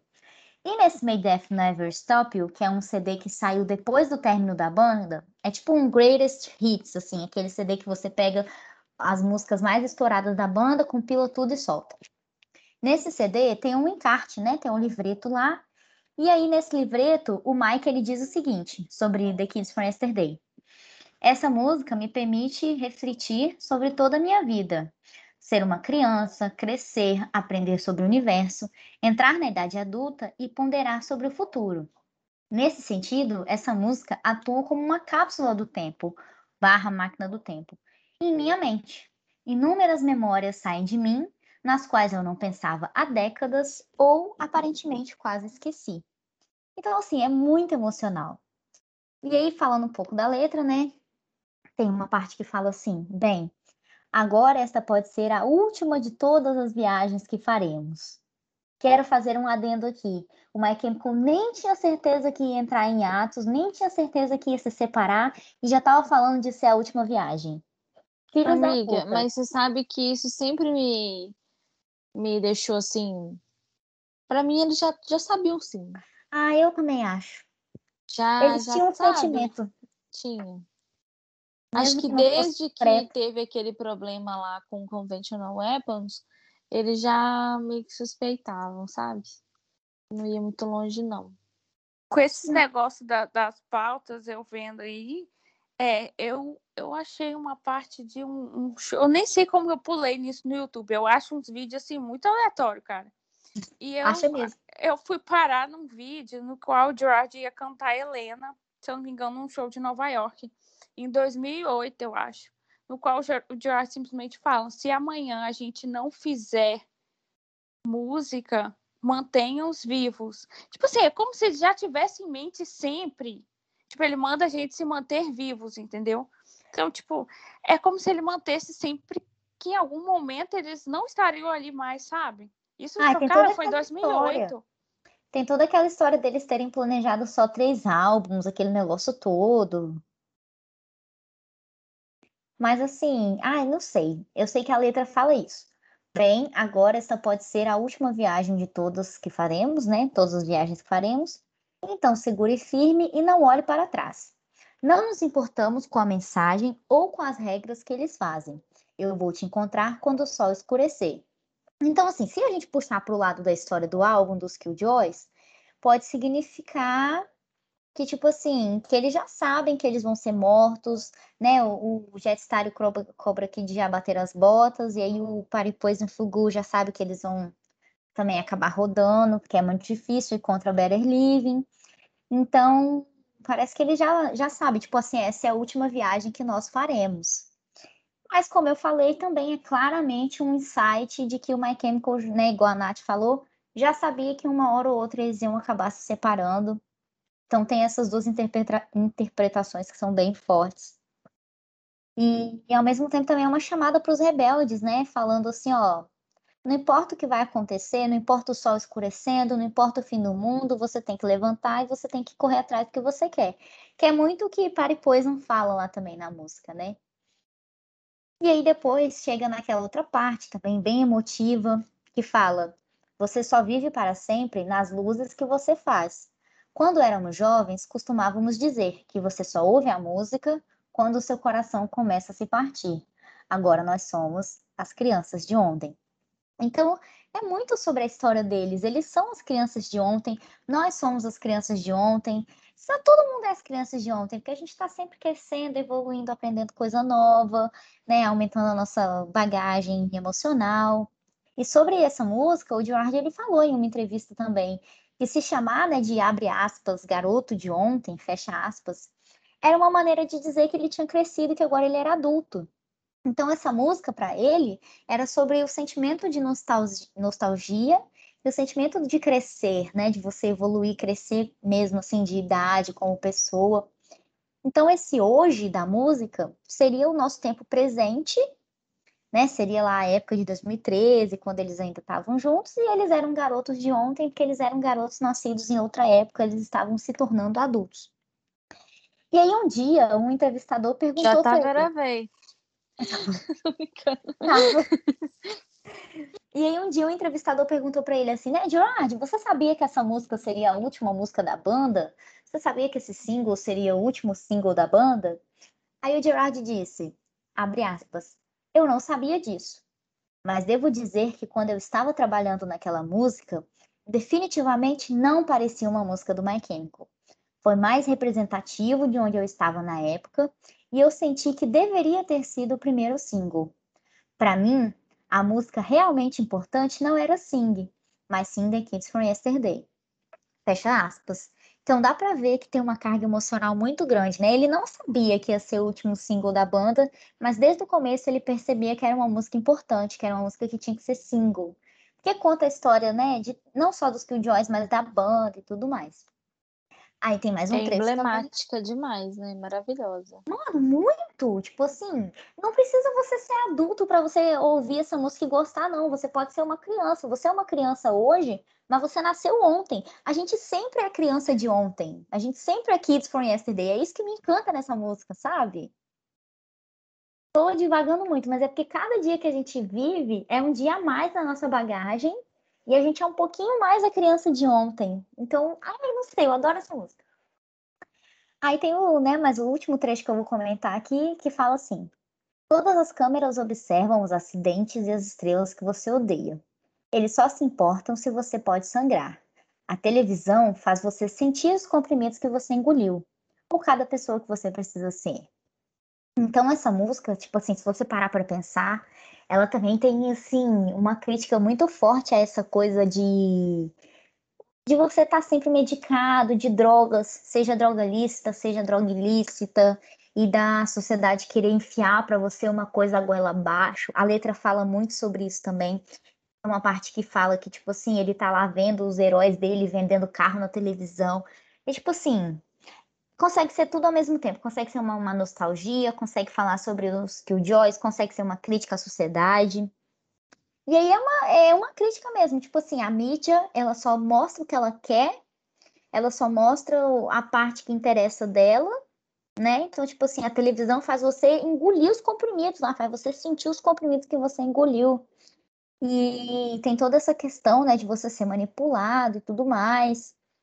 E eles também têm, falam no trecho assim, eles só se importam se você sangrar.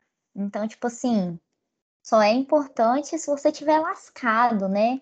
Aí tem uma alusão a adolescentes, a questão do sangue, a lavagem cerebral que a mídia faz para você só pensar e só acreditar aquilo que está sendo dito nas mídias sociais, na televisão e tudo mais.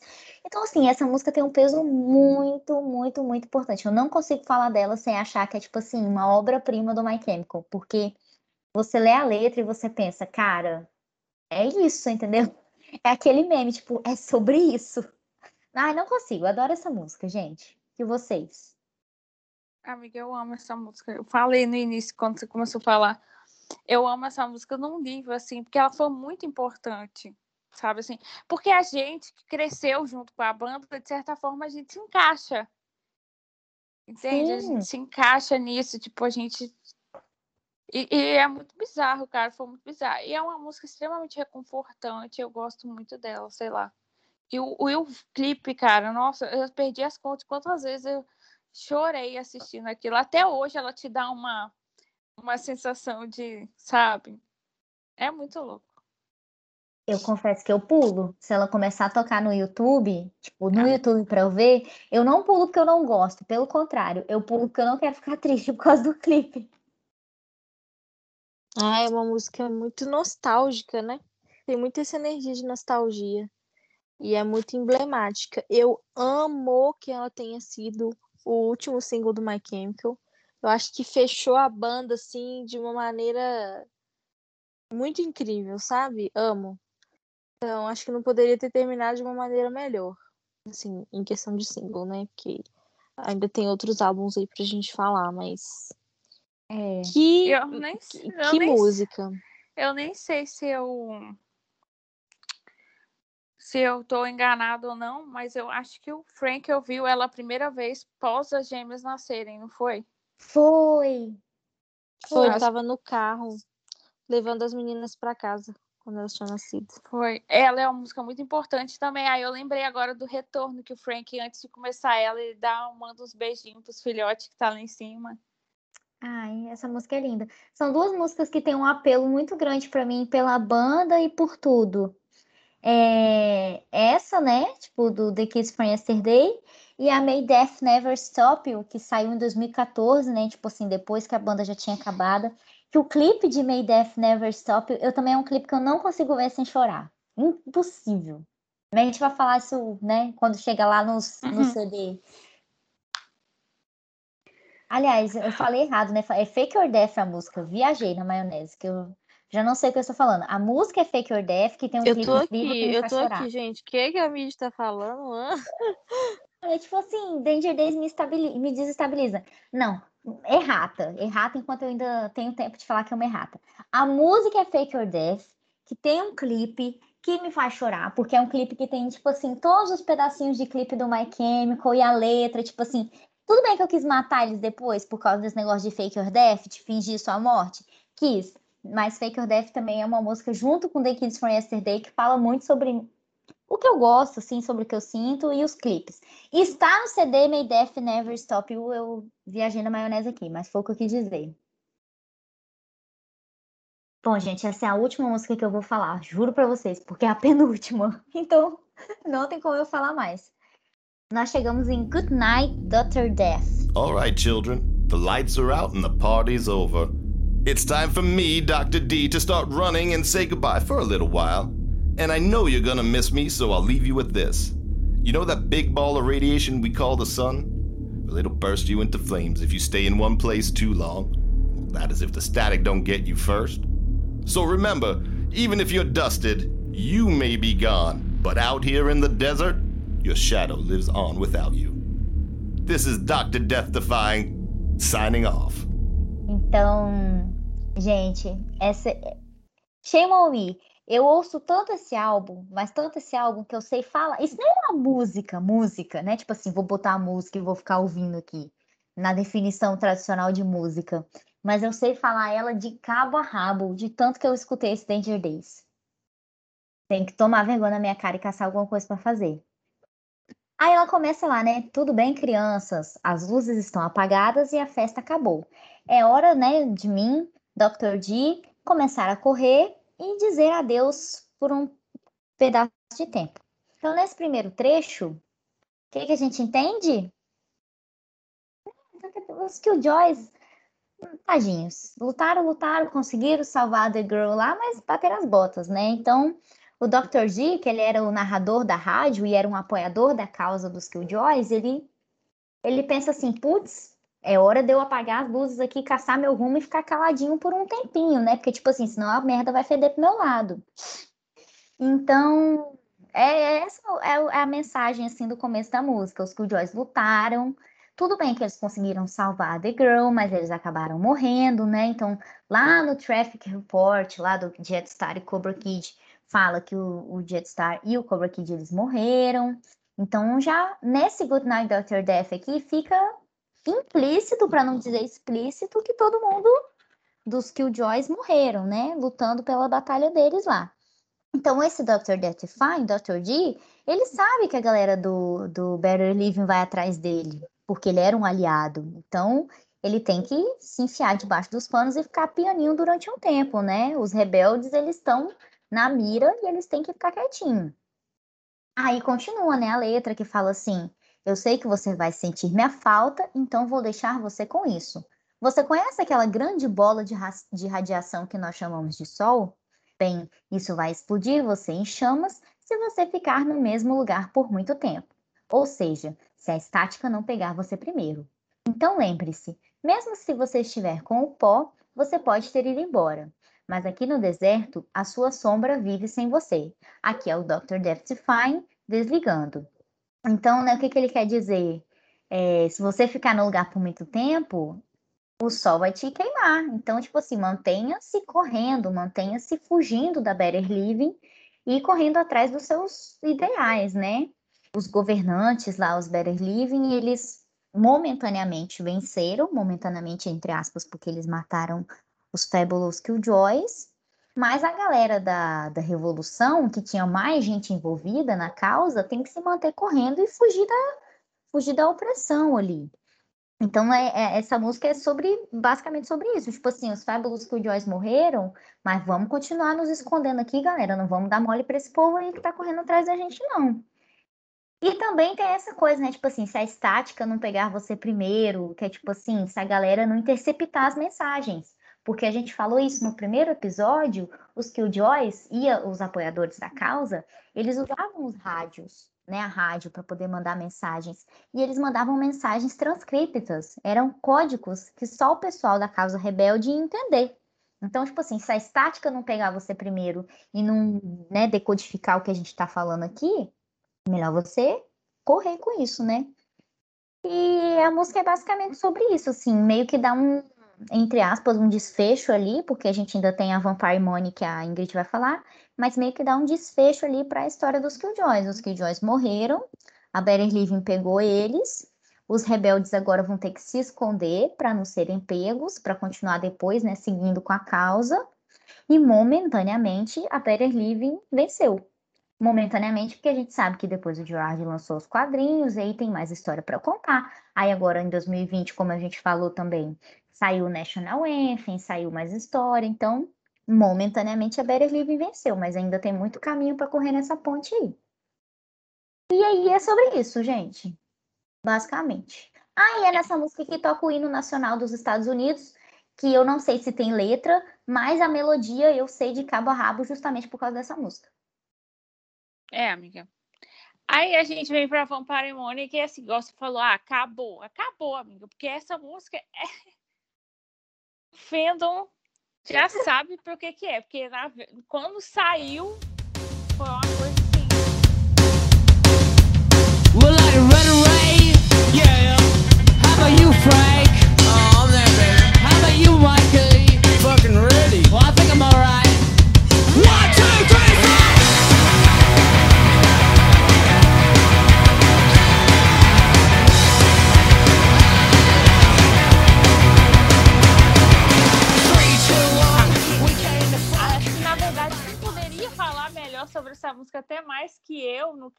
que fizer a pauta, é a Natália, né? Quer trocar, Nath? Ai, amiga, não, fala você aí, eu vou completando. Não, vamos explicar. A Nath fez parte do fandom de Crepúsculo por muito tempo. Por isso que ela sabe Muito falar mais sobre tempo. essa música do que a gente. Isso, eu fui, É. eu fui try hard. Como é que é?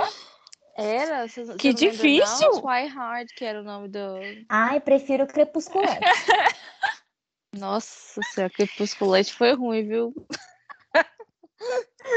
try hard, vamos lá, amiga. É, aí a gente vem pra Vampire Money, né? Que ela, ela sai da história de Danger Days e apresenta uma faixa punk mais direta com temas líricos sobre fascínio do apelo em massa e sua relação com expressão artística, especialmente foi inspirada pela enorme popularidade da frequência Crepúsculo e pelas opiniões da banda sobre o que significaria se vender e escrever uma música apenas por uma trilha sonora de um filme, debatendo se valeria a pena criar uma música nova ao pedido ah, é, nova a pedido dos executivos da sala de reunião, tentando é, se modernizar com as crianças, ou seria melhor fazer suas próprias coisas, né?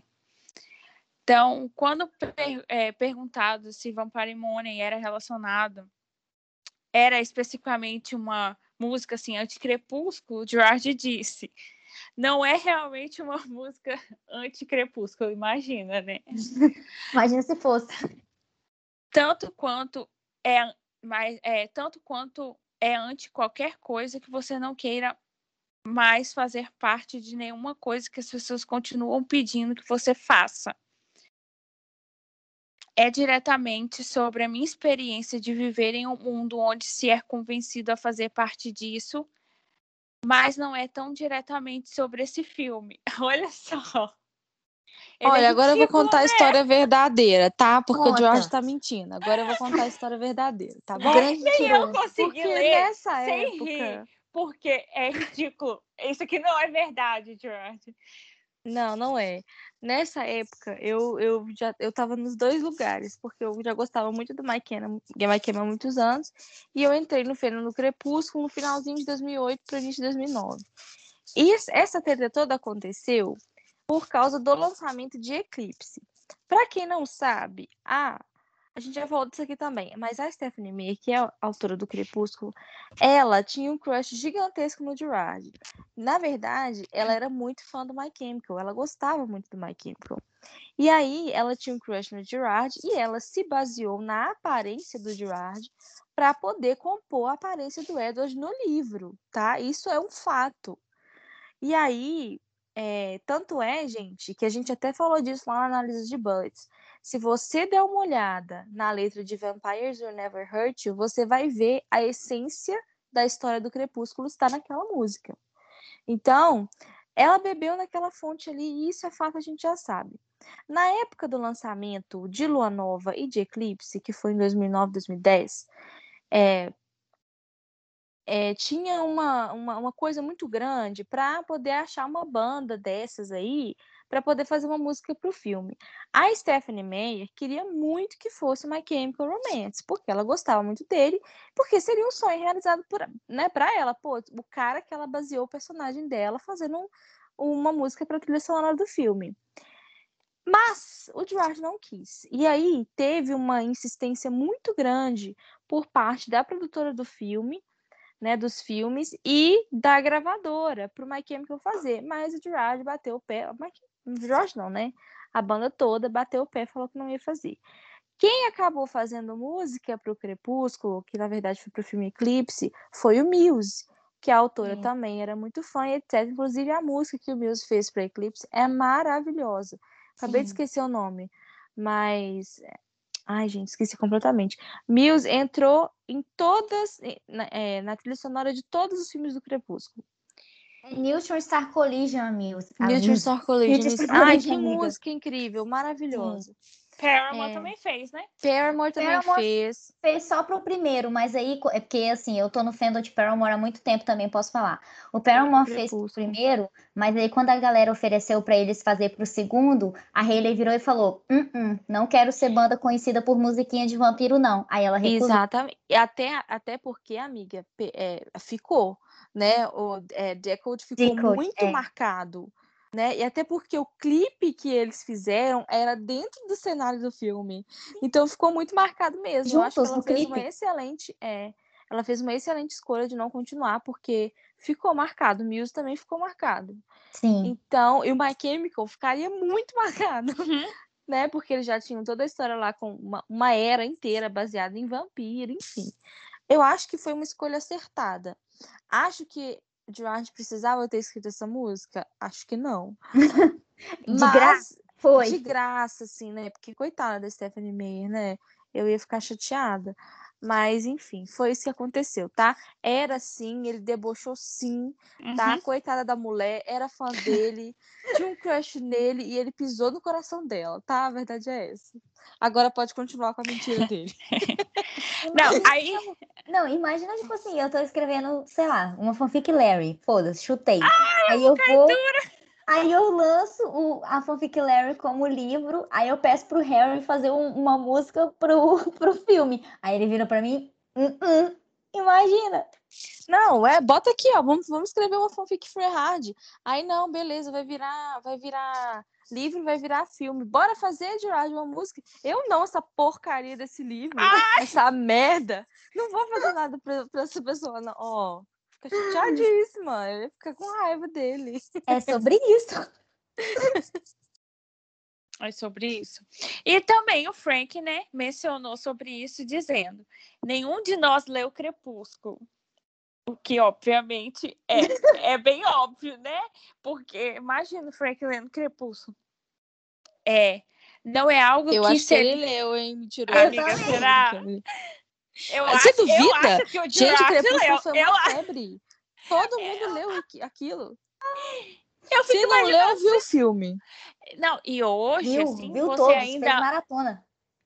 Gente, É. ele sabendo, ele sabendo que o cara foi baseado no Gerard, eles não iam ter curiosidade de ler o livro, gente. Ah, para. Claro que, claro que deu uma olhadinha assim, para não ter lido tudo, mas que deu uma olhadinha, deu sim. Vai, vai enganar outro. Pois é, aí ele, ele diz, né? Nenhum de nós leu Crepúsculo, não é algo que seríamos grandes fãs, então não estaríamos interessados nisso. E em uma entrevista, o Ray mencionou que o título da música surgiu quando eles estavam fazendo uma entrevista e perguntavam muito se a banda queria um pouco daquele dinheiro de vampiro que todo mundo quer. Que no caso, né, né, igual a Nath falou, na época que Crepúsculo saiu, foi uma coisa assim, de outro mundo. Todo mundo tava lendo, todo mundo tava. E outras bandas, né, obviamente, escreveram e tal, participaram da trilha sonora do filme. E como ela sempre deixou muito claro, o, o, o Gerard foi grande inspiração, né? E ela, e ela gostava muito de My Chemical. Então, assim, toda entrevista quase que o My Chemical dava naquela época, eles perguntavam em- se eles queriam e tudo mais. Então, diz o Ray que veio de acordo com o título da música veio por causa disso. Mas outra coisa, a gente bate o pé, igual a Nath falou, mentira, mentira do Frank, mentira do Ray, entendeu? Porque É, falaram isso porque não pode falar o é, contrário, né? o que eles, Eles querem. iam falar mal descaradamente da maior Não. franquia do que tava rolando naquela época. É pra, é, pra, né, pra botar pano quente, mas a verdade era essa. Gente, deu mó, deu mó BO no fandom do Crepúsculo na época. Aí, então, então, se você gostava de um ou de outro, você tinha que ficar calada. Hum, Era meu caso, eu era uma agente secreta, infiltrada nos dois. Assim, eu nunca participei do fandom, mas eu cheguei a ler os livros na época. Eu acho. Eu Ai, acho que eu gente, cheguei a ler olha. sim. Mas Amiga, nunca vai falar que não era legal demais? Amiga, esses Ah, dias gente. eu liguei a Sky aí, tava passando todos os filmes Tô sequenciais. Falei, vou Nova deixar. de novo. Vou Gente, deixar, uma vez por ano eu revejo todos os filmes, eu faço uma maratona. E eu Então não deixa faço- pra fazer este ano quando eu estiver aí. A Amiga, gente faz, fiz, não amiga. faço de novo. A gente faz. A gente faz. Não, e olha só, eu não fui do fandom igual a Nath. Eu, Eu também não sabia das grandes fofocas por trás da Kristen, do Robert Pattinson, nem nada. Eu não fui do fandom. Mas eu era muito apaixonada por, por, por Crepúsculo, assim, na minha cabeça. Tanto é que esse mês eu fui visitar minha família lá em Rondônia. Gente, o meu guarda-roupa tá na casa da minha avó. Vou contar esse mico pra vocês aqui ao vivo. Eu abri a porta do meu guarda-roupa, que era um guarda-roupa de madeira antigo, e eu escrevi na porta com canetão Midian Cullen. Tem coisa pior que isso? Ah, eu Amiga, também todo mundo já tive teve no meu fase, minha Orkut. Era, era também. Eu não filha. tive relacionada a Crepúsculo, mas todo mundo já teve essa fase, minha filha. Gente, eu depredei meu guarda-roupa escrevendo Midian Cullen no, na porta. Meu livro do Crepúsculo, eu mandei foto pra alguém esses dias, não lembro quem. A primeira página tá escrito assim, Midian Cullen, RS, RS. RS. Ridículo. Tudo bem, eu gosto de Crepúsculo até hoje. Não, não vou fazer a, a evoluída, a cult, não. Amo, gente. Meu Eu livro, acho- inclusive, era uma fanfic Crepúsculo. Vou falar o que de quem? A Verdade. gente Amo. tem. A gente tem muito essa mania, a gente tinha muito essa mania, Fê. Eu não sei hoje as pessoas, eu- né? Vamos colocar como um velho aqui, né? Mas a gente tinha muito essa mania de gostar das coisas, mas na época era tão mais fácil desgostar, todo mundo desgost... achava legal desgostar, que a gente tinha medo de falar que gostava. Sim. Teve A a gente- fase de gostar de Crepúsculo, aí teve a fase de todo mundo odiar Crepúsculo, e agora eu tô na fase foda-se. Mas Ah, teve essas que- fases. mas é porque meio que vira clássico, gente. Harry Potter é a mesma coisa. Teve uma época que todo mundo, que era tipo assim, nó, o legal era você detestar Harry Potter. Hoje em dia tá Isso. virando clássico, né? Exatamente. Porque naquela época a gente falava assim, ah, porque principalmente a gente que, que, que gosta de My Chemical, né? A banda falando aquelas coisas, a gente lia as escondidas e falava no Twitter, nossa, odeio isso, é uma bosta. Sabe? Mas na verdade a gente gosta, gostava. E hoje a gente não tem problema nenhum de falar que gostava, ler, ler de novo, assiste, assiste de novo. E eu acho isso hoje, eu pensando na Ingrid daquela época, era uma grande besteira, cara. Você perde tempo demais se preocupando com o que as pessoas na sua volta vai achar que É. você Sim. acha isso legal. Quando na verdade ninguém tá nem aí, né, É. velho? Falou tudo, amiga. É isso. Ninguém liga, velho. Ninguém de verdade liga pro que você gosta, entendeu? Foda-se, goste do que você quiser, velho. Contanto que não ofenda ninguém, não seja preconceituoso, não vá contra a existência de alguém, goste do que você quiser. Exatamente. Exatamente. Olha, Gerard, você vai se fuder, tá bom? Você vai ser sempre o Edward, tá bom? Acabou. No Gerard brilha também. Sim. Aí, e a introdução que a gente tem da música, né? Que é aquelas falas entre eles. Tem uma música exatamente, que começa exatamente igual, de uma banda chamada Sweet, no qual a música é, é, Bell, é Blitz. Ela é de 1974. Ela é a mesma coisa, a introdução é a mesma coisa, gente. Depois eu, eu posso até pegar a música e tal, para fazer um comparativo. É a mesma coisa. O vocalista perguntando cada um como é que você tá. Então a gente já sabe da onde o Gerard tirou a referência do início. E lembrando que o Frank, né, diz ele que supostamente ele estava bêbado quando ele gravou a fala dele, a resposta pro Gerard. O que, que vocês Não acham? duvido. Mais um mentiroso. Mais um mentiroso. Tô É aquela coisa, né, Não, gente? Ele devia estar bêbado mesmo. A é bebida entra, a falou. verdade sai. Exatamente. Não, mas depois ele deu uma entrevista e falou assim: Ah, eu nem lembro o que eu falei. Eu tava bêbado. Ah, Frank, ah, Frank, tá, pra cima de Moá. conta boa, conta se história pra mim. Que eu não nasci ontem, eu sou uma Meu gato berrando.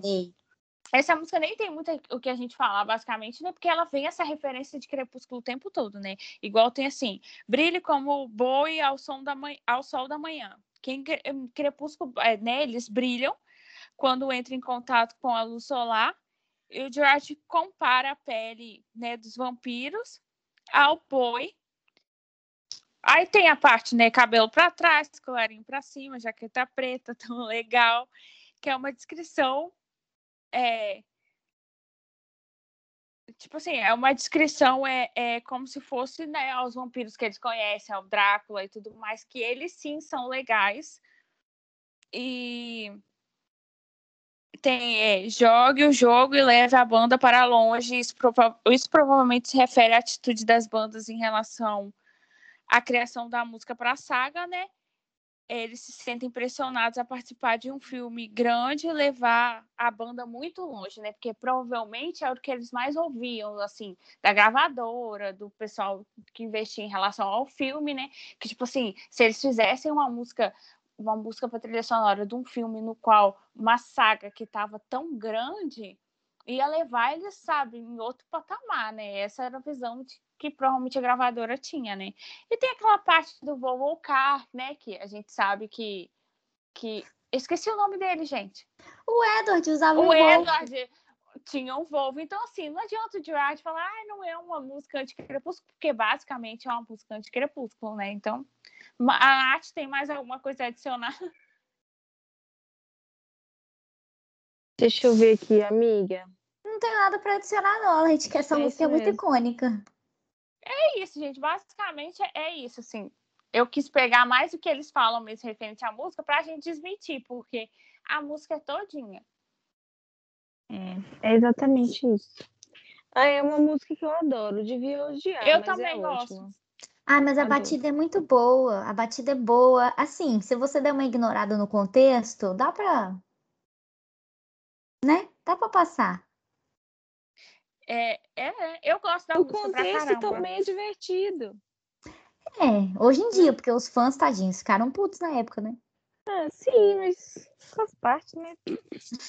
Devia ter ficado calado? Com certeza, não precisava, mas tudo bem, a música é boa.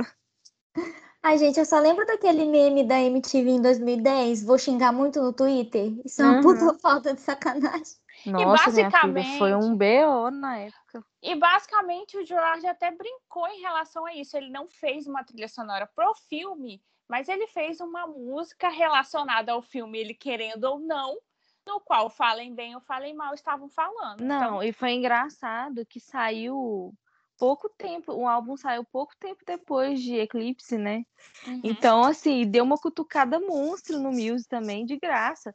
E o Muse era uma banda amiga deles, né? Eles fizeram tour juntos e tal. Então, mas eu acho que eu tava até pensando nisso enquanto a Ingrid falava.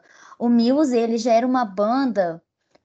Não vou dizer grande, porque My Chemical também era uma banda grande, o Paramore também era uma banda grande, mas o Muse, o Muse já tinha estourado a bolha, sabe? O Muse não era igual o My Chemical, igual o Paramore, que tava ali na banda dos emos. O Muse já tinha estourado a bolha. Então, é, é uma banda mais mu- antiga também, né? Isso. Isso. Consolidada e tal. Tipo assim, pra É. eles fazer música pra, pra, pra. Como é que é? Pra Crepúsculo, não foda-se. O Muse não é conhecido como banda do Crepúsculo. Mas realmente, se o My Chemical fizesse, ia ficar o estigma. Não tem como evitar. Também acho, também acho. Assim, só é, foi bem de graça essa música, né? Foi.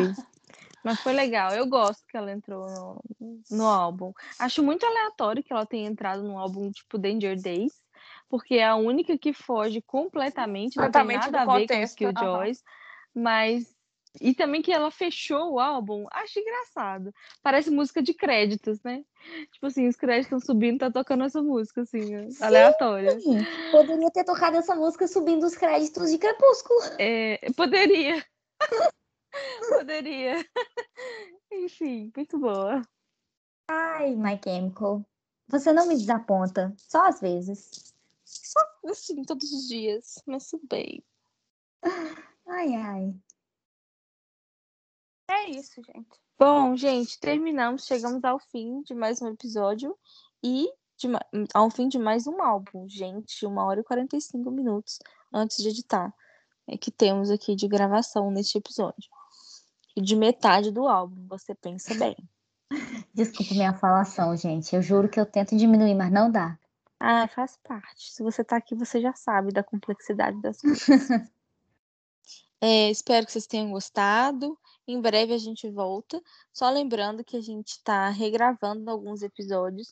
Então, os episódios que nós estamos regravando agora é, são os Hard, que nós, somos, nós temos três episódios Hard, uma série, né? Estamos regravando esses episódios. O primeiro e o segundo, muito provavelmente, quando eu postar esse aqui, já vão estar no ar, tá? Atualizados. Isso aí. mais. logo, logo a gente volta com o próximo álbum que vai ser Conventional Weapons. E nos sigam nas redes sociais, por favor. Dá uma forcinha lá pra Isso. gente. Manual MC Army no Twitter e no Instagram. Exato. Até a próxima. Tchau, tchau. Tchau, tchau. Tchau.